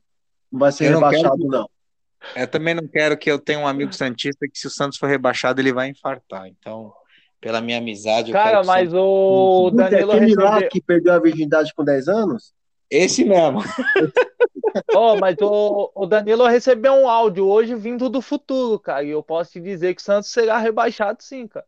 Ô, louco, mano. O cara lá no grupo lá é áudio, é tudo. Hoje já teve briga por causa dessa história do Santos, que vai ser rebaixado, então até áudio do futuro eu recebi. Então tá, o negócio tá meio, meio ruim pro Santos. Ah, mas, mas se foi. for para ser rebaixado, igual o São Paulo foi rebaixado em 90. Ah. Opa, opa! Um, um Vucu Vucu aí, ninguém ser rebaixado, deixa do Você jeito não viu o regulamento da época. O, regu o regulamento da época não constava rebaixamento. É. Sei, eu, eu, olha. Deixa do jeito que tá os caras aí. Não, não rebaixa os caras. Oh, e a rodada domingo, todos os jogos às quatro da tarde. Maravilha, mano. O governador, junto ao Ministério Público, acho que eles mudaram em, um, em sete dias o pensamento deles sobre, sobre aglomeração. É, engraçado, né, cara? É. Ô, Raul. Opa. Deixa eu fazer uma pergunta, cara. A gente viu aí por anos, né, a briga aí Messi, Cristiano Ronaldo. Mano, eles já, a gente já sabe que tá chegando ao fim, mano. Quem você acha aí que vai assumir, cara, essa briga aí de melhores do mundo? Mbappé. É... Leva... Haaland. Lewandowski. E um quarto jogador, possivelmente o Neymar, se mudar a sua identidade dentro de campo. Ele tem que ser um pouco mais humilde na questão de que ele precisa de um grupo, de um conjunto, e de que ele não resolve mais individualmente. Se você for olhar o Liverpool, o, ba o Bayern de Munique e o City e o Chelsea são quatro equipes que mudaram sua filosofia e foram atrás do conjunto. Hoje você não precisa mais de um jogador só para resolver tudo, você precisa de 10 na linha e na Copa do Mundo, isso está sendo a maior dificuldade para o Brasil. Na Copa de 2018, a gente viu Neymar não jogando, viu um camisa 9 que em cinco jogos não fez nenhum gol e sem um conjunto. Nossa, sem isso, você não vai ganhar nada. É verdade, hein, cara. Ó, aproveitando aí a falando de seleção e Neymar, ô Raul, você não acha que é, formaram o, o, o Neymar, é, ele é errado para ser um jogador de seleção, por quê? É, em 94, pegaram o Ronaldo. O Ronaldo não jogou nenhum, nenhum jogo em 94, mas colocaram ele no grupo que foi campeão, para ele sentir o clima. É, em, 2000, em 2002, pegaram o Kaká e colocaram no grupo. Kaká não jogou nenhum jogo. Em 2010, o Dunga não errou em não levar o Neymar e o Ganso. Errou.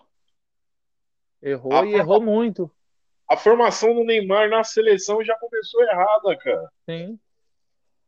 O Neymar ele já chegou na seleção com status de astro. É. Quando o Dunga saiu, que entrou o Mano e o Mano levou ele, o Neymar já estava formado. Como que você vai barrar um, um menino que destrói no futebol brasileiro? Então, Aí... mas por que, que ele, não, ele não destruiu no Sub-17 lá que jogou ele, o Lucas e o Casimiro? É porque ninguém dava mídia, Danilo. Quando você não, não tem mídia, você não tem aparição. Não, ele não destruiu. Quem levou, você pode puxar, puxa na internet, quem levou o time nas costas foi o Lucas e o William José. Ele nem Sim, jogar por... jogou bem. Porque você não tinha mídia.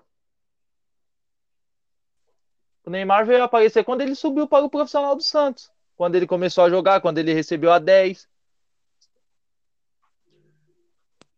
Para mim, aí o erro do Neymar hoje, o Neymar, eu, eu, eu posso estar errado, mas o Neymar já era para ter sido o melhor do mundo aí há algumas temporadas atrás aí. Para mim, houve um erro de, de formação dele, cara. E principalmente na seleção. E é isso que, o Raul falou aí. No, o cara já, já chegou na seleção como estrela. Como é que você vai mudar é, o, o, estilo, a personalidade desse cara aí? Não muda mais. É, cara. Rodrigo, oh, também ele deu um puta azar, cara. O Brasil ganhou a Copa. Tá com Cristiano Ronaldo e Messi, hein? Sim. Ô, Thiago, mas eu, eu acho uma outra coisa, cara. Eu acho que o grande azar do Neymar é ele não ter é, concorrência. Porque todo grande jogador tem que ter um rival na sua seleção ou, ou alguém que seja igual. Se a gente pegar as seleções top do Brasil, agora, você não acha um ah, pecado mas... de já não ter jogado uma Copa? Ô, Sheik, mas antigamente, antigamente a gente montava três seleções, quatro, com jogadores ficar. Hoje em dia, cara, pra gente montar uma, cara, é um sacrifício. Mas é exatamente o que eu tô falando. Ele não tem, ele não tem alguém que faça sombra para ele na seleção. Ele é absoluto. Então, é. por ele ser absoluto, ele faz o que ele quer. Ele é absoluto. Ele é filho único de mãe solteira, cara. Não tem ninguém para competir com o cara. Não tem um cara que vai falar, vai fazer. Eu acho, eu ainda acho mais que o, eu, eu, na minha visão, tem um jogador no futebol brasileiro muito injustiçado, que é o Lucas.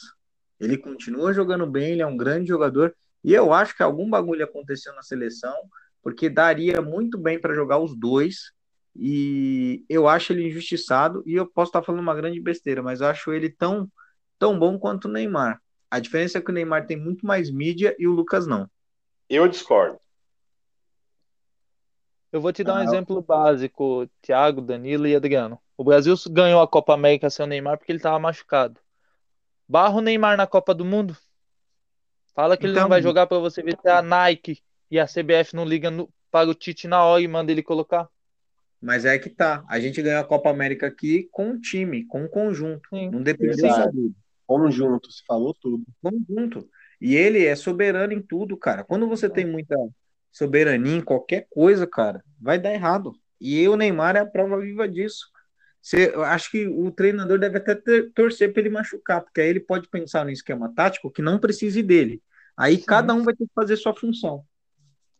Sim. Ó, mas sobre o Lucas aí, eu, eu discordo, hein, o... Por que, que você discorda? Você não acha ele um grande jogador? Eu acho ele um grande jogador de clube. Para a seleção, é, cara, tá já viu diversos jogadores aí que os caras arrebentam nos seus clubes aí e chega na seleção, cara. É, ou é questão de grupo, ou o cara não não tá adaptado ali ao, ao trabalho técnico. Eu é, acho que o dele é grupo. E pode ser. E eu acho que tão estranho que quando o Neymar chegou no PSG, logo logo ele foi dispensado, né? foi vendido para o Tottenham. Muito estranho, né? Mas enfim, muito estranho, porque ele jogava, vinha, vinha de temporadas boas no PSG, ele era titular antes do Neymar chegar lá. Neymar chegou, a primeira coisa que aconteceu, o cara foi pro banco, apareceu um de Maria, mudou todo o esquema, foi pro saco, foi vendido. Não dá para entender, cara. E se você for ver a Copa de 2014, o Hulk é melhor que o Lucas? Não. Nem a pau. Quem foi o titular da Copa? O Hulk. O Hulk. Então, então, cara, eu acho que eu, eu na, na minha visão tem muita coisa errada aí. Eu acho o, o como diz o, o nosso saudoso Diniz, é um perninho mascaradinho do caramba. E ele não faz bem, ele não faz bem para a seleção. O Brasil só vai ter alguma coisa sem esse cara. Agora, senhores, vamos falar do lado negro aí do futebol, mano.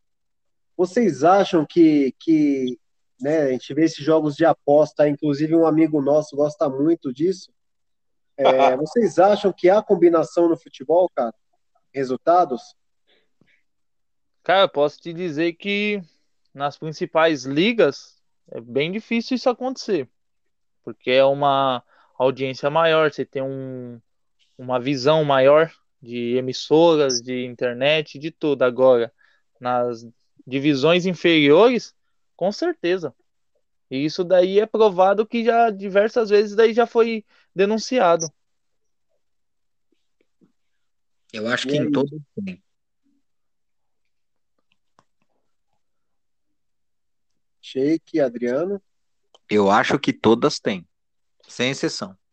Ah, eu também acho que todas têm. E você, Dri? Ah, mano. Dinheiro, né? Dinheiro compra muita coisa. Então, para mim, todas. Cara, é complicado, cara, é complicado. Vocês acham, assim, que teve algum campeonato comprado, cara? Falam muito da Copa de 98, vocês acham? Ah, na, na Copa eu não acredito, não, cara. Eu acredito na Copa e no Brasileiro de 2005 vencido pelo Corinthians. Ah, ah, cara, ali foi não, ali foi a pior safadeza do mundo, cara. Me desculpe, ali aquele de 2005, o Adriano vai falar que não foi, mas mano, pelo amor de Deus. Thiago, São Paulo estava em terceiro lugar no campeonato, foi terminar em décimo primeiro, ridículo. Cara, o Tinga sofreu o pênalti, mano, e foi expulso. São tá Paulo estava onde? Em quinto? É, o São Paulo estava em terceiro. É, não, São Paulo tinha, foi o time que mais teve jogo cancelado naquele ano. Ah, o, São, o São Paulo estava tá, brigando pelo título. O que, que aconteceu hoje? Não, a gente estava em terceiro, aí voltaram acho que quatro jogos nossos e um deles, ah, na verdade, era quatro nossos e acho que quatro de vocês, né? Ou cinco de vocês. E ah, foi quando vocês deram... o São Paulo ser campeão em 2005. Não, o campeonato de 2005, o verdadeiro campeão se chama Internacional de Porto Alegre ah, com o Muricy então Ronaldo. Inter, não fica falando de São Paulo, velho. Mas os grandes. Parece que manipular as coisas aí. Não, não, a gente tinha ganho a Libertadores e o Paulista tava pensando no Mundial. Esquece. É outra história. É outro patamar. Cara, a Copa. A Copa de 98 eu não digo manipulada, porque quem perdeu a Copa foi o Brasil, perdeu por ele mesmo, com a escalação do Ronaldo. Ronaldo não tinha condições nenhuma de entrar em campo. E o, o Zagallo, junto com o Parreira, colocou ele lá sem necessidade nenhuma. Tanto que na escalação, quem era o para ser titular era o Edmundo. Mas o Ronaldo, naquela época, vindo de uma excelente temporada na Europa, e o nome com que ele começasse jogando e o Brasil levasse um baile da França. Agora, 2005, cara, foi a maior vergonha do futebol brasileiro. Meu Deus, não acredito nisso. Mas beleza. Não, mas não digo, não, não digo, não digo por título nem nada. Digo assim, por um campeonato nacional ter esse tanto de manipulação de jogos. Tem que ter, ter praticamente do campeonato 15% do campeonato você voltou. Foram 11 jogos voltados, correto? Olha lá, 11 jogos. É praticamente quase metade do campeonato. Você tá Mas Não, aí mas... vamos lá, Raul. É... Só para deixar claro, eu não sei qual que é a sua opinião, mas só para porque tem, tem, tem alguns torcedores aí que os caras ficam eufóricos aí quando se fala do campeonato de, de 2005 aí, É, houve todas essas manipulações aí. O Corinthians é culpado? Não. Cara, então, nenhum time é culpado. Eu, eu, eu queria agradecer culpado, aí. Culpado é a. Culpado é a. É que nem eu falo, culpado é a federação na, né, naquela época, é a CBF, que não consegue montar um campeonato adequado. É a mesma coisa eu critico a Federação Paulista de Futebol. Você não pode que está jogando a Libertadores e que já teve sua tabela é, divulgada antes, a cada dois dias, a cada, um, a cada 72 horas. Como vai acontecer agora que eu, tá, eu e o Danilo tá vendo hoje. O São Paulo, se chegar na final do Paulista, vai jogar oito jogos em 17 dias. Por isso que os jogadores estão estourando tudo, então, cara. Então, você Ô, Adriano, aguenta, cara. Adriano, como é que vocês não podem ser culpados? Desculpa, mais uma vez, perdão. MSI na... pagou. É, se aquele ano, todo o dinheiro, toda a transação que era do Corinthians, o dinheiro primeiro entrava pela Argentina para depois vir para o Brasil. Quem vai me dizer que não foi pago para alguém para dizer que estava manipulando o resultado por jogo de É... Você consegue provar isso, Chico? Não, quem não vai. Não. Ai, caralho. Então, mano, ó, é assim. Ó, eu vou fazer que nem um amigo nosso aí. É, faz assim. Joga lá, saque.cbf.com e faz a sua reclamação lá, velho. Tá bom. Então, pênalti no Tinga não foi pênalti, né? Mano, vai lá, reclama lá com o. Mano, não, Adri, Adri, não, agora vamos ser sinceros, mano. Você manja de futebol. Aquilo não foi pênalti, cara. O Corinthians não tem nada a ver com isso, cara. Não, não, mas se foi pênalti ou não, eu quero ouvir de você. Foi pênalti? Pra, ah, mim, não. pra mim não foi. Mas uma pergunta pra você. O que você acha numa, numa, numa final de campeonato escalar um árbitro que aquele ia ser o último jogo dele e ele ia se, se aposentar? O que você acha? E nesse ô, jogo, meu... o cara roubar um pênalti, não dar um pênalti que aconteceu. Ó, ó, o, o cara não dá um pênalti. O cara não dá um pênalti. E o juiz não apitar para voltar um pênalti agarrado pelo Rogério Ceni, para mim é a mesma coisa. Um pênalti que o cara anda 3, 4 metros para frente e o juiz dá como válido lá a defesa do cara, para mim é a mesma coisa. Então, se o juiz foi lá e não apitou, tá valendo, velho. Tá, inclusive, inclusive, eu queria falar da. 4, 5 metros para agarrar um pênalti. E o eu juiz. O cheiro da ferida do Gabriel. Foi defesa, tá valendo, velho. Ô, oh, mano, inclusive, quem lembra do Felipe em 2009, velho? Que safadeza ele deixando um, o pênalti do Flamengo lá cegou lá, o cara ficou parado lá. Pois é, foi. São Paulo era para beliscar aquele brasileiro também, cara. Os caras abriram as pernas pro Flamengo. É, é, paciência. Eu não vou cutucar mais o Dri, não, porque daqui a pouco ele vai ficar bravo comigo. Eu gosto muito dele. Eu, é um muito tranquilo, eu tô tranquilo. É um cara muito legal. O Dri é um cara que eu gosto pra caramba. Eu tô tranquilo, mano. Agora, ô Thiago, deixa eu fazer uma pergunta para você que eu nunca te perguntei isso. Pois não. Quando você jogou com a camisa do São Paulo, o campeonato lá, o que, que você sentiu de jogar, defender as cores e ter a oportunidade de ser campeão com a camisa do time que você torce? Cara, olha, Sheik, mano, não tem explicação, cara, eu vou ser sincero. Eu eu pedia muito para Deus para me ganhar um título importante assim, minha filha, né, ter noção do que do que era eu ganhar um título, porque até então os títulos que eu tinha ganhado na Várzea eu era menorzinho, nem tinha noção. Esse do São Paulo, cara, ela já tava maiorzinha e quando a gente fechou lá com São Paulo, cara, a gente foi no Morumbi e tal. Cara, treinava. Eu, mano, parecia um sonho. Parecia um sonho mesmo eu dei a vida quando eu tava lá, cara, porque, Sheik, você fazer o que você gosta, com a camisa do seu time de coração, cara, é, mano, não tem preço. Aí eu me pergunto, por que esses caras, mano, não dão um carrinho de cabeça, não se matam, Mano, se eu ali, cara, tava. Não via, eu não queria que acabasse aquilo, cara, pra ser sincero, mano. Você Aí eu te falo. Dois? Ô, pizza? Então, manda pra nós aí. Caracas. Meu pizzaria que, que tá ouvindo o papo tá on. Ô, Thiago, mas eu vou te falar, cara. O cara que ganha 700 mil, 1 milhão por mês, com o time ganhando ou não, você acha que ele vai se preocupar em dar carrinho?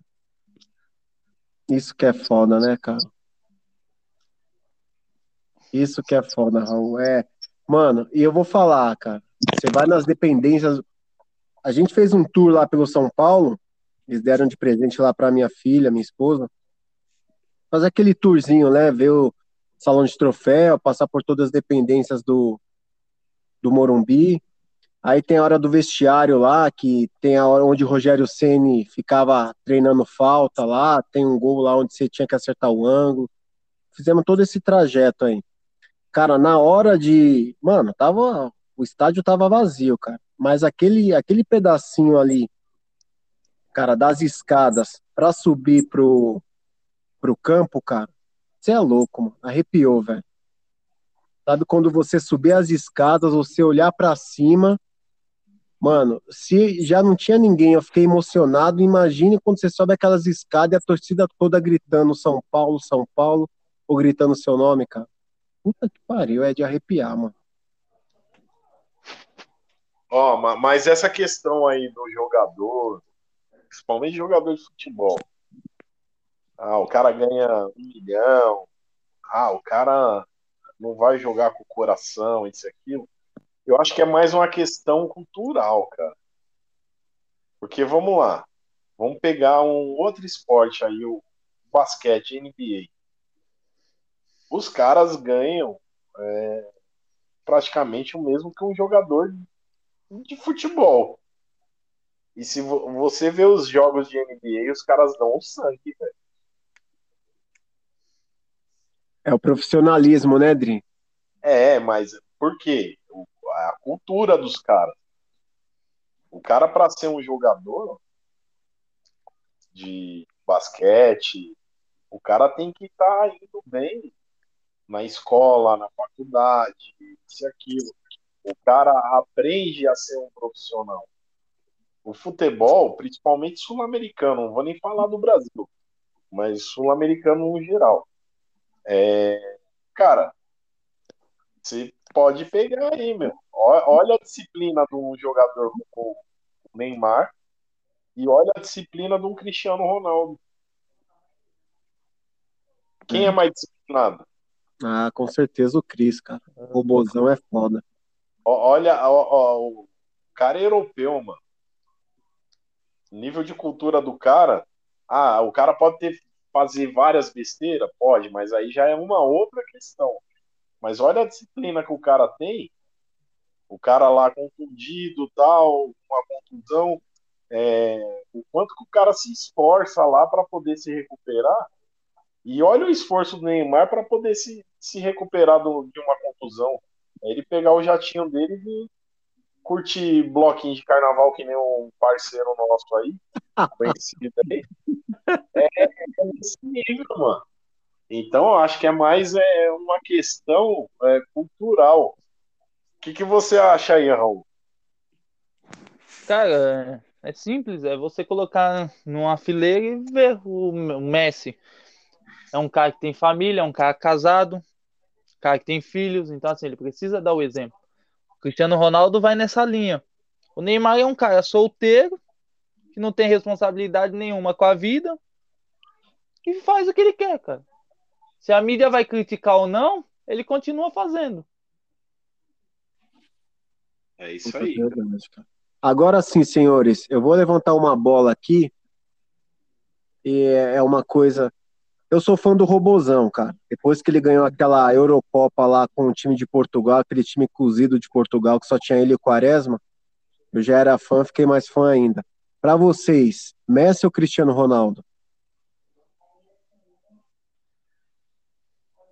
CR7.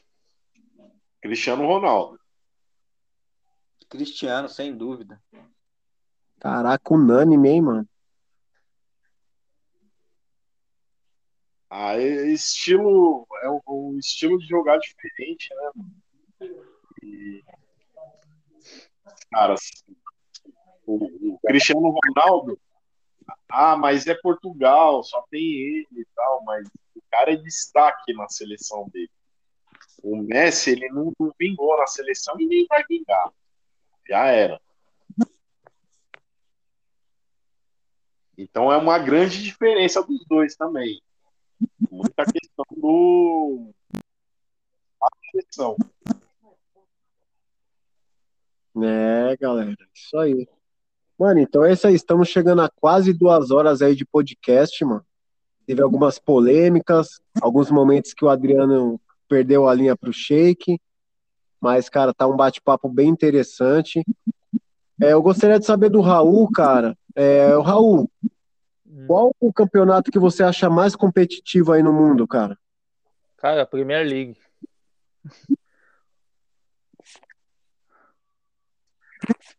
A Premier Sim, League é uma, é uma- Premier League é o maior campeonato. Cara, eu acho que eu acho que com aquele time, aquele time campeão do Leicester, né, cara, acho que foi, você vê que meu, é um campeonato que não é dificilmente re- é, repete, né, cara, o campeão. Não é nem por isso, Thiago, é que é um campeonato que dá oportunidade para as equipes menores, porque como a cota é dividida, que eu falo em dinheiro, você tem a oportunidade de ver times de segundo, terceiro escalão conseguir surpreender e tem lutar pelo título. Você não vê isso no, no Campeonato Espanhol, você não vê isso no Campeonato Italiano. O francês tá virando é, todo ano é o PSG que ganha. Então, assim, são ligas que to- toda temporada você já sabe quem vai ganhar. O- a Premier League não.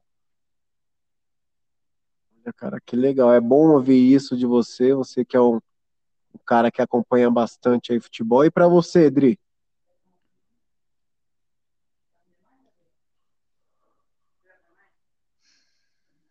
Adriano tá na, na escuta aí?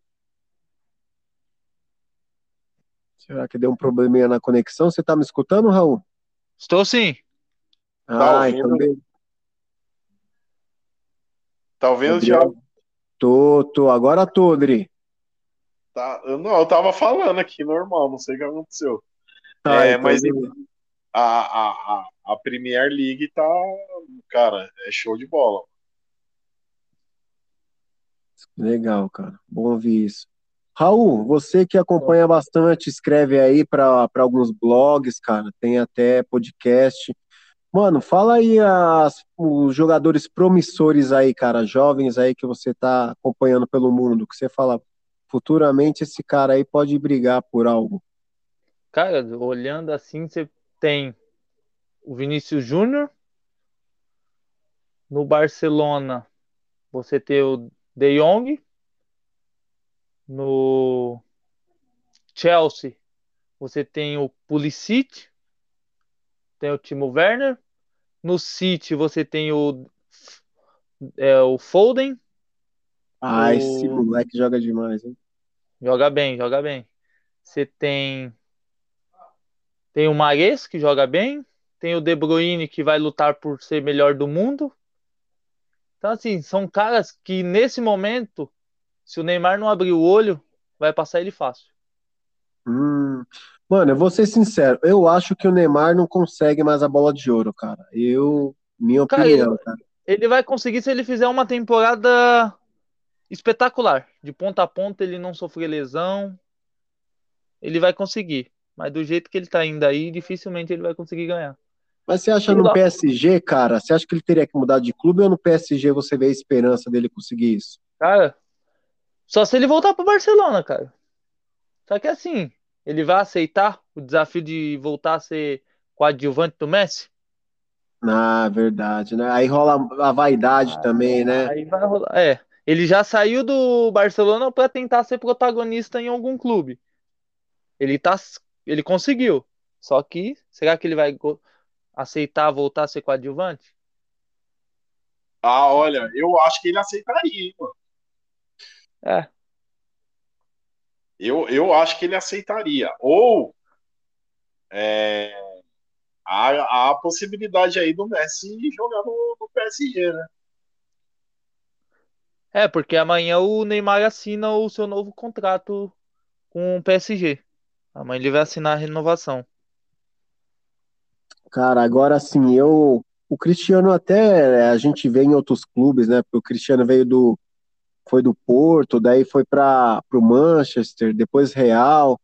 Agora, o Messi, né, cara, ele criou uma identidade tão grande com o Barça que é difícil ver ele né, sair do Barça se isso acontecer, né?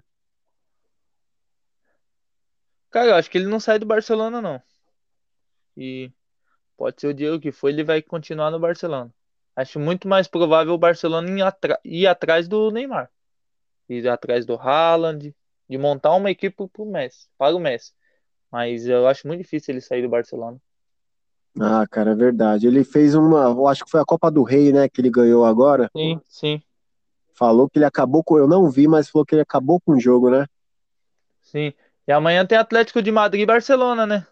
Jogo que pode, possivelmente pode colocar o Barcelona na liderança do Campeonato Espanhol. Ah, jogaço, hein, cara? Olha, mano. Odri. Diz aí. Alguma pergunta para o Raul, cara? Então, o Raul, é, os caras estavam aí tentando aí criar uma, uma nova liga e sair fora aí da da da Champions tal e criar uma uma nova liga. Você acha que esse é o, o caminho pro pro futuro aí do, do, do futebol aí? Os clubes se unirem e criarem novas ligas aí para não ficar dependendo aí de FIFA, Comembol e, e UEFA? Cara, eu sou contra, hein, Adriano? E Thiago, sou contra isso, porque você acaba eliminando as equipes menores. Que seria de uma liga de 15 equipes, você enfrentando 14 equipes por 20 anos que é o que seria essa Superliga. Você só poder enfrentar essas equipes por 20 anos, você acaba com a identidade dos seus torcedores, porque você vai ter que fazer seu torcedor sair da, do seu país para ir até outro, ver uma equipe, sendo que as equipes, principalmente da Inglaterra, já são de anos. Entendeu? Então, assim, você acaba com uma história de, uma, de um clube por pensar só em dinheiro. Se isso, isso aqui acontece no Brasil, né? Se você for colocar na balança um time grande e um time pequeno, o grande sempre vai levar vantagem. Que a CBF beneficia isso, né? Na Comembol, cara, acho muito difícil isso acontecer, porque a Comembol já não gosta de time brasileiro, né? Eles fazem de tudo para prejudicar. Então, assim, ó, a saída é eles tentarem colocar em formatos um campeonato que, se, que todos tenham que se adequar e gostar. Entendeu? Eu acho que já está na hora do calendário brasileiro é, se adequar ao calendário europeu, porque não é possível uma temporada acabar aqui e lá começar. Isso daí já é inadmissível no, no ano de 2021. Então, assim, você tem que procurar outras saídas, não acabar com o campeão, é, pegar 15 equipes e excluir o restante. É a, mesma, é a mesma coisa você acabar com o estadual. Você acaba com um campeonato onde equipes pequenas dependem daquele dinheiro para se manter. Entendeu? Então, assim, sou contra qualquer tipo de, de fórmula que você exclua outras equipes. Acho que todo mundo tem seu, seu espaço e, só, e seu modo de disputa. Legal, cara, se falar isso. É, Raul, nesse período da pandemia, dava para eles ter organizado o calendário igual ao europeu, né, cara? Ah, dava, cara, dava. É que a CBF tem preguiça, cara preguiça de fazer um campeonato é, adequado. Preguiça. Porque eu vou falar, uma federação que só tem isso para se preocupar, eles não conseguem montar de uma forma correta. Ó, mas posso falar uma coisa? É, eu não sei se foi má vontade dos caras, é, mas na minha opinião, tem coisa por trás disso aí, dos caras não quererem acertar esse calendário aí.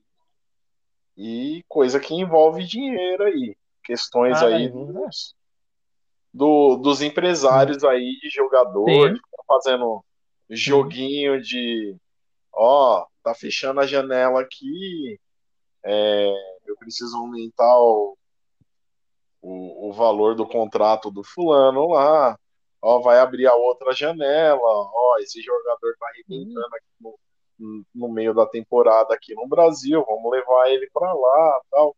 Para mim, quem domina esses negócios aí e como dominam também vários times de futebol, exemplo, o Corinthians, Flamengo, é, é, são os empresários, cara. Sim, com certeza. Que te, os caras tiveram tempo para acertar isso daí. Não acertaram porque não não é que não quiseram, porque tempo os caras teve aí, como o Thiago falou, mas, cara, é, tem alguma coisa por trás aí que os caras não vão acertar isso daí nunca. Puta, é verdade, não tinha pensado dessa forma, hein, cara. É mesmo, hein? Ah, é, é muito dinheiro que rola aí, cara. Muito dinheiro.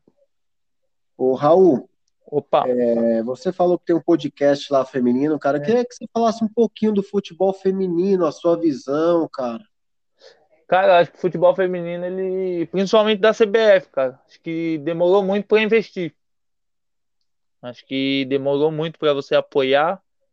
E o Brasil, como um país machista, cara, fica difícil, porque é uma modalidade onde está crescendo muito, tá saindo jogadoras de qualidade.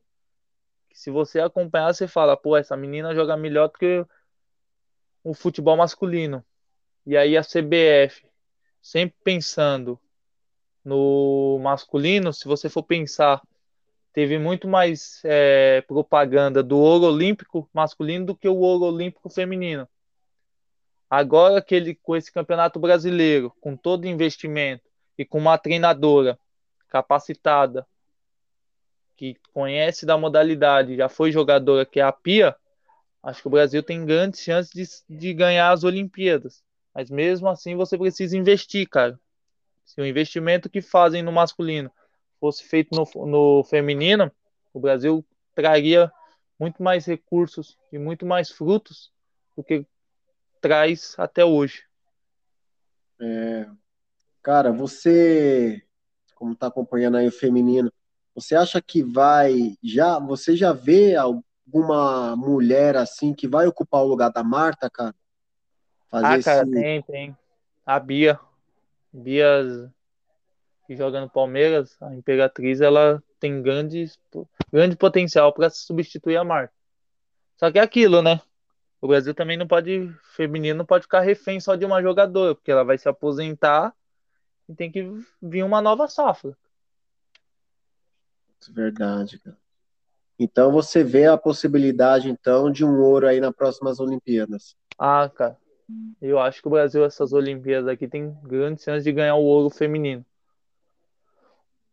E falando assim, nível Brasil, dá para ver, eu sempre acompanho lá, cara, que é sempre Corinthians e Ferroviária, né, cara, que chega. Cara, tem o Palmeiras, tem o Santos, tem o São Paulo. É que é aquilo é o planejamento. O planejamento duradouro a longo prazo, você colhe frutos. Você não vai conseguir em um ano trazer um campeonato brasileiro, uma Libertadores, que é um campeonato bem disputado, cara, o brasileiro feminino. Só que você precisa ter planejamento. Não é da noite pro dia que você colhe frutos. Cara, eu levei a minha filha, Raul, no, foi no Pacaembu, foi numa semifinal, não sei se era do Paulista 2 ou não sei qual que era, o São Paulo tava brigando, o São Paulo foi até campeão, cara. Cara, as meninas, meu Deus do céu, cara, coisa linda de se ver elas jogarem, cara. Cara, tem Nossa, menina ali que joga muitas... melhor que homem, cara. Tem, cara, mano, as meninas muito inteligentes jogando, a goleira do São Paulo muito bem. Cara, eu fiquei impressionado, mano, com o nível. Vale a pena, cara. Sempre que eu posso, eu divulgo a modalidade porque vale a pena. Legal, mano. Edri, deu duas horas aí de podcast, hein, mano? Rapaziada, tem assunto aí. Mano. É, Rapaziada, sim. tem assunto aí. Raul tem assunto, parece um parceiro aí que a gente tem. Tá, tá, tá gostoso o papo, porque parece que a gente tá mesmo num- É. num- numa, numa mesa aqui, só tá faltando a cerveja e o churrasco aí, porque Ah, a verdade. resenha tá boa. Ô, Raul, Opa, agora, cara, eu queria que você divulgasse aí, cara, as suas redes sociais, os seus blogs que você, cara, você escreve, seu podcast, pra galera poder acompanhar lá. cara, no Facebook, meu perfil é Raul Oliveira. No Instagram, Raul Silva. É, no Futebol na Veia, eu, nesse momento, eu cubro, faço cobertura do Campeonato Argentino e sou setorista da Ferroviária, no Paulistão.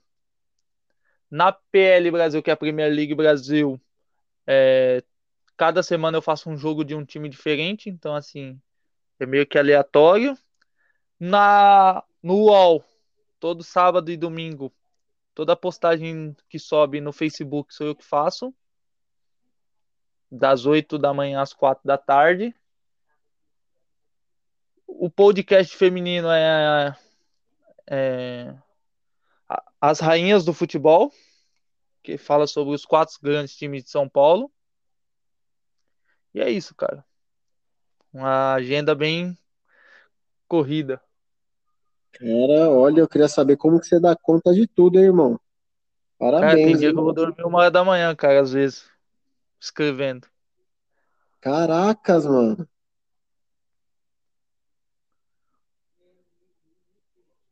Odri, Diz aí. mais alguma pergunta aí? Estamos chegando ao fim aí desse podcast que foi maravilhoso, polêmico, engraçado, com boas informações. Ah, só, só, só tirar uma dúvida aqui com, com o Raul. É, vo- você é aqueles caras que colocam aquelas. é, aquelas. co- Como é que chama, cara? Aquelas tags do, do UOL é, no final de semana sobre futebol e tal. Como é que funciona isso daí? Cara, é assim, eu eu pego tudo que o UOL posta no final, é, na madrugada de sexta para sábado, link e subo ele no Facebook. E aí eu crio uma nota, geralmente a gente coloca tag e tudo, e ali eu vou vendo o que tá dando audiência e o que não tá. Porque aí eu preciso passar para eles, porque eles fazem a o equilíbrio, entendeu? Com os jornalistas, com os colunistas, do que é tá sendo bem quisto e o que não tá sendo bem visto, entendeu? Porque Caramba. geralmente o UOL tem um. É complicado, cara, porque eu tenho que passar para eles, ó, isso daqui não tá sendo bem, bem, não tá tendo boas likes, tem que mudar. Pede pro cara mudar, é, da próxima vir com um assunto diferente, ou isso daqui tá dando audiência, ó.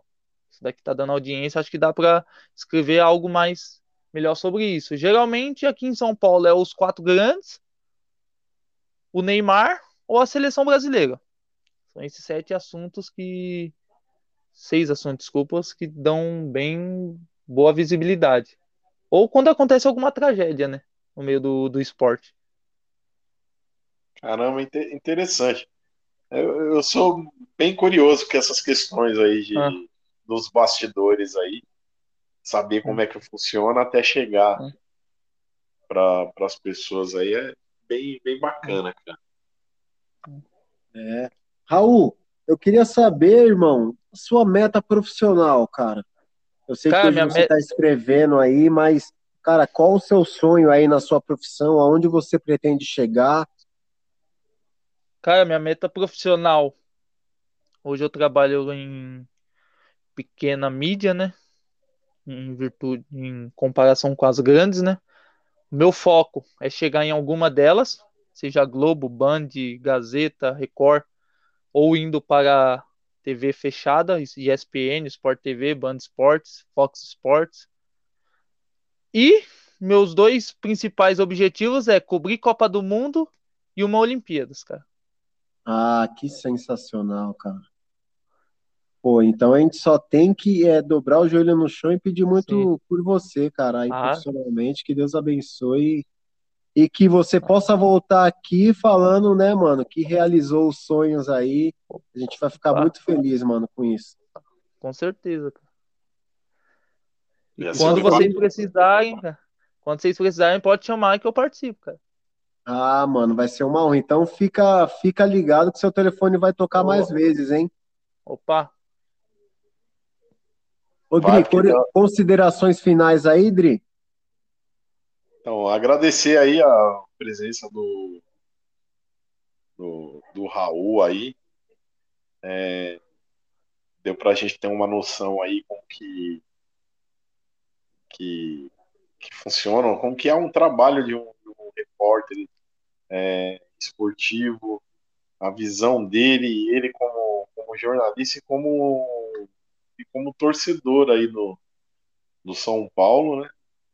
E, cara, e desejo toda a sorte do mundo aí que você consiga realizar aí todos os seus objetivos, todos os seus sonhos aí. E estarei aqui na, na, na torcida aí para ver seu, seu nome estampado aí na, nesses seus objetivos aí. Tenho certeza que você vai conseguir alcançar. Ô, meninos, eu que agradeço pelo convite, ter cedido esse espaço aí de duas horas para a gente poder falar sobre futebol, que é sempre um bom assunto, bem gostoso. E é isso, pô. Muito obrigado mesmo. É isso aí, galera. Mais um episódio aí do Papo Tá Um Podcast. Hoje com o Raul Oliveira. Também teve a participação do Danilo Silva e sempre comigo aqui o Adriano Barbosa. Mano, Quero agradecer a todos aí que ficaram até o final conosco. E, cara, Raul, só te desejo toda a sorte do mundo, irmão. Deus abençoe sua vida cada vez mais e obrigado por hoje, cara. Amém, cara. Que Deus abençoe todos e muito obrigado novamente por esse espaço. Valeu, tamo junto. Tchau, tchau, galera. Tchau. Tchau, tchau. Sucesso a todos. Tchau, tchau.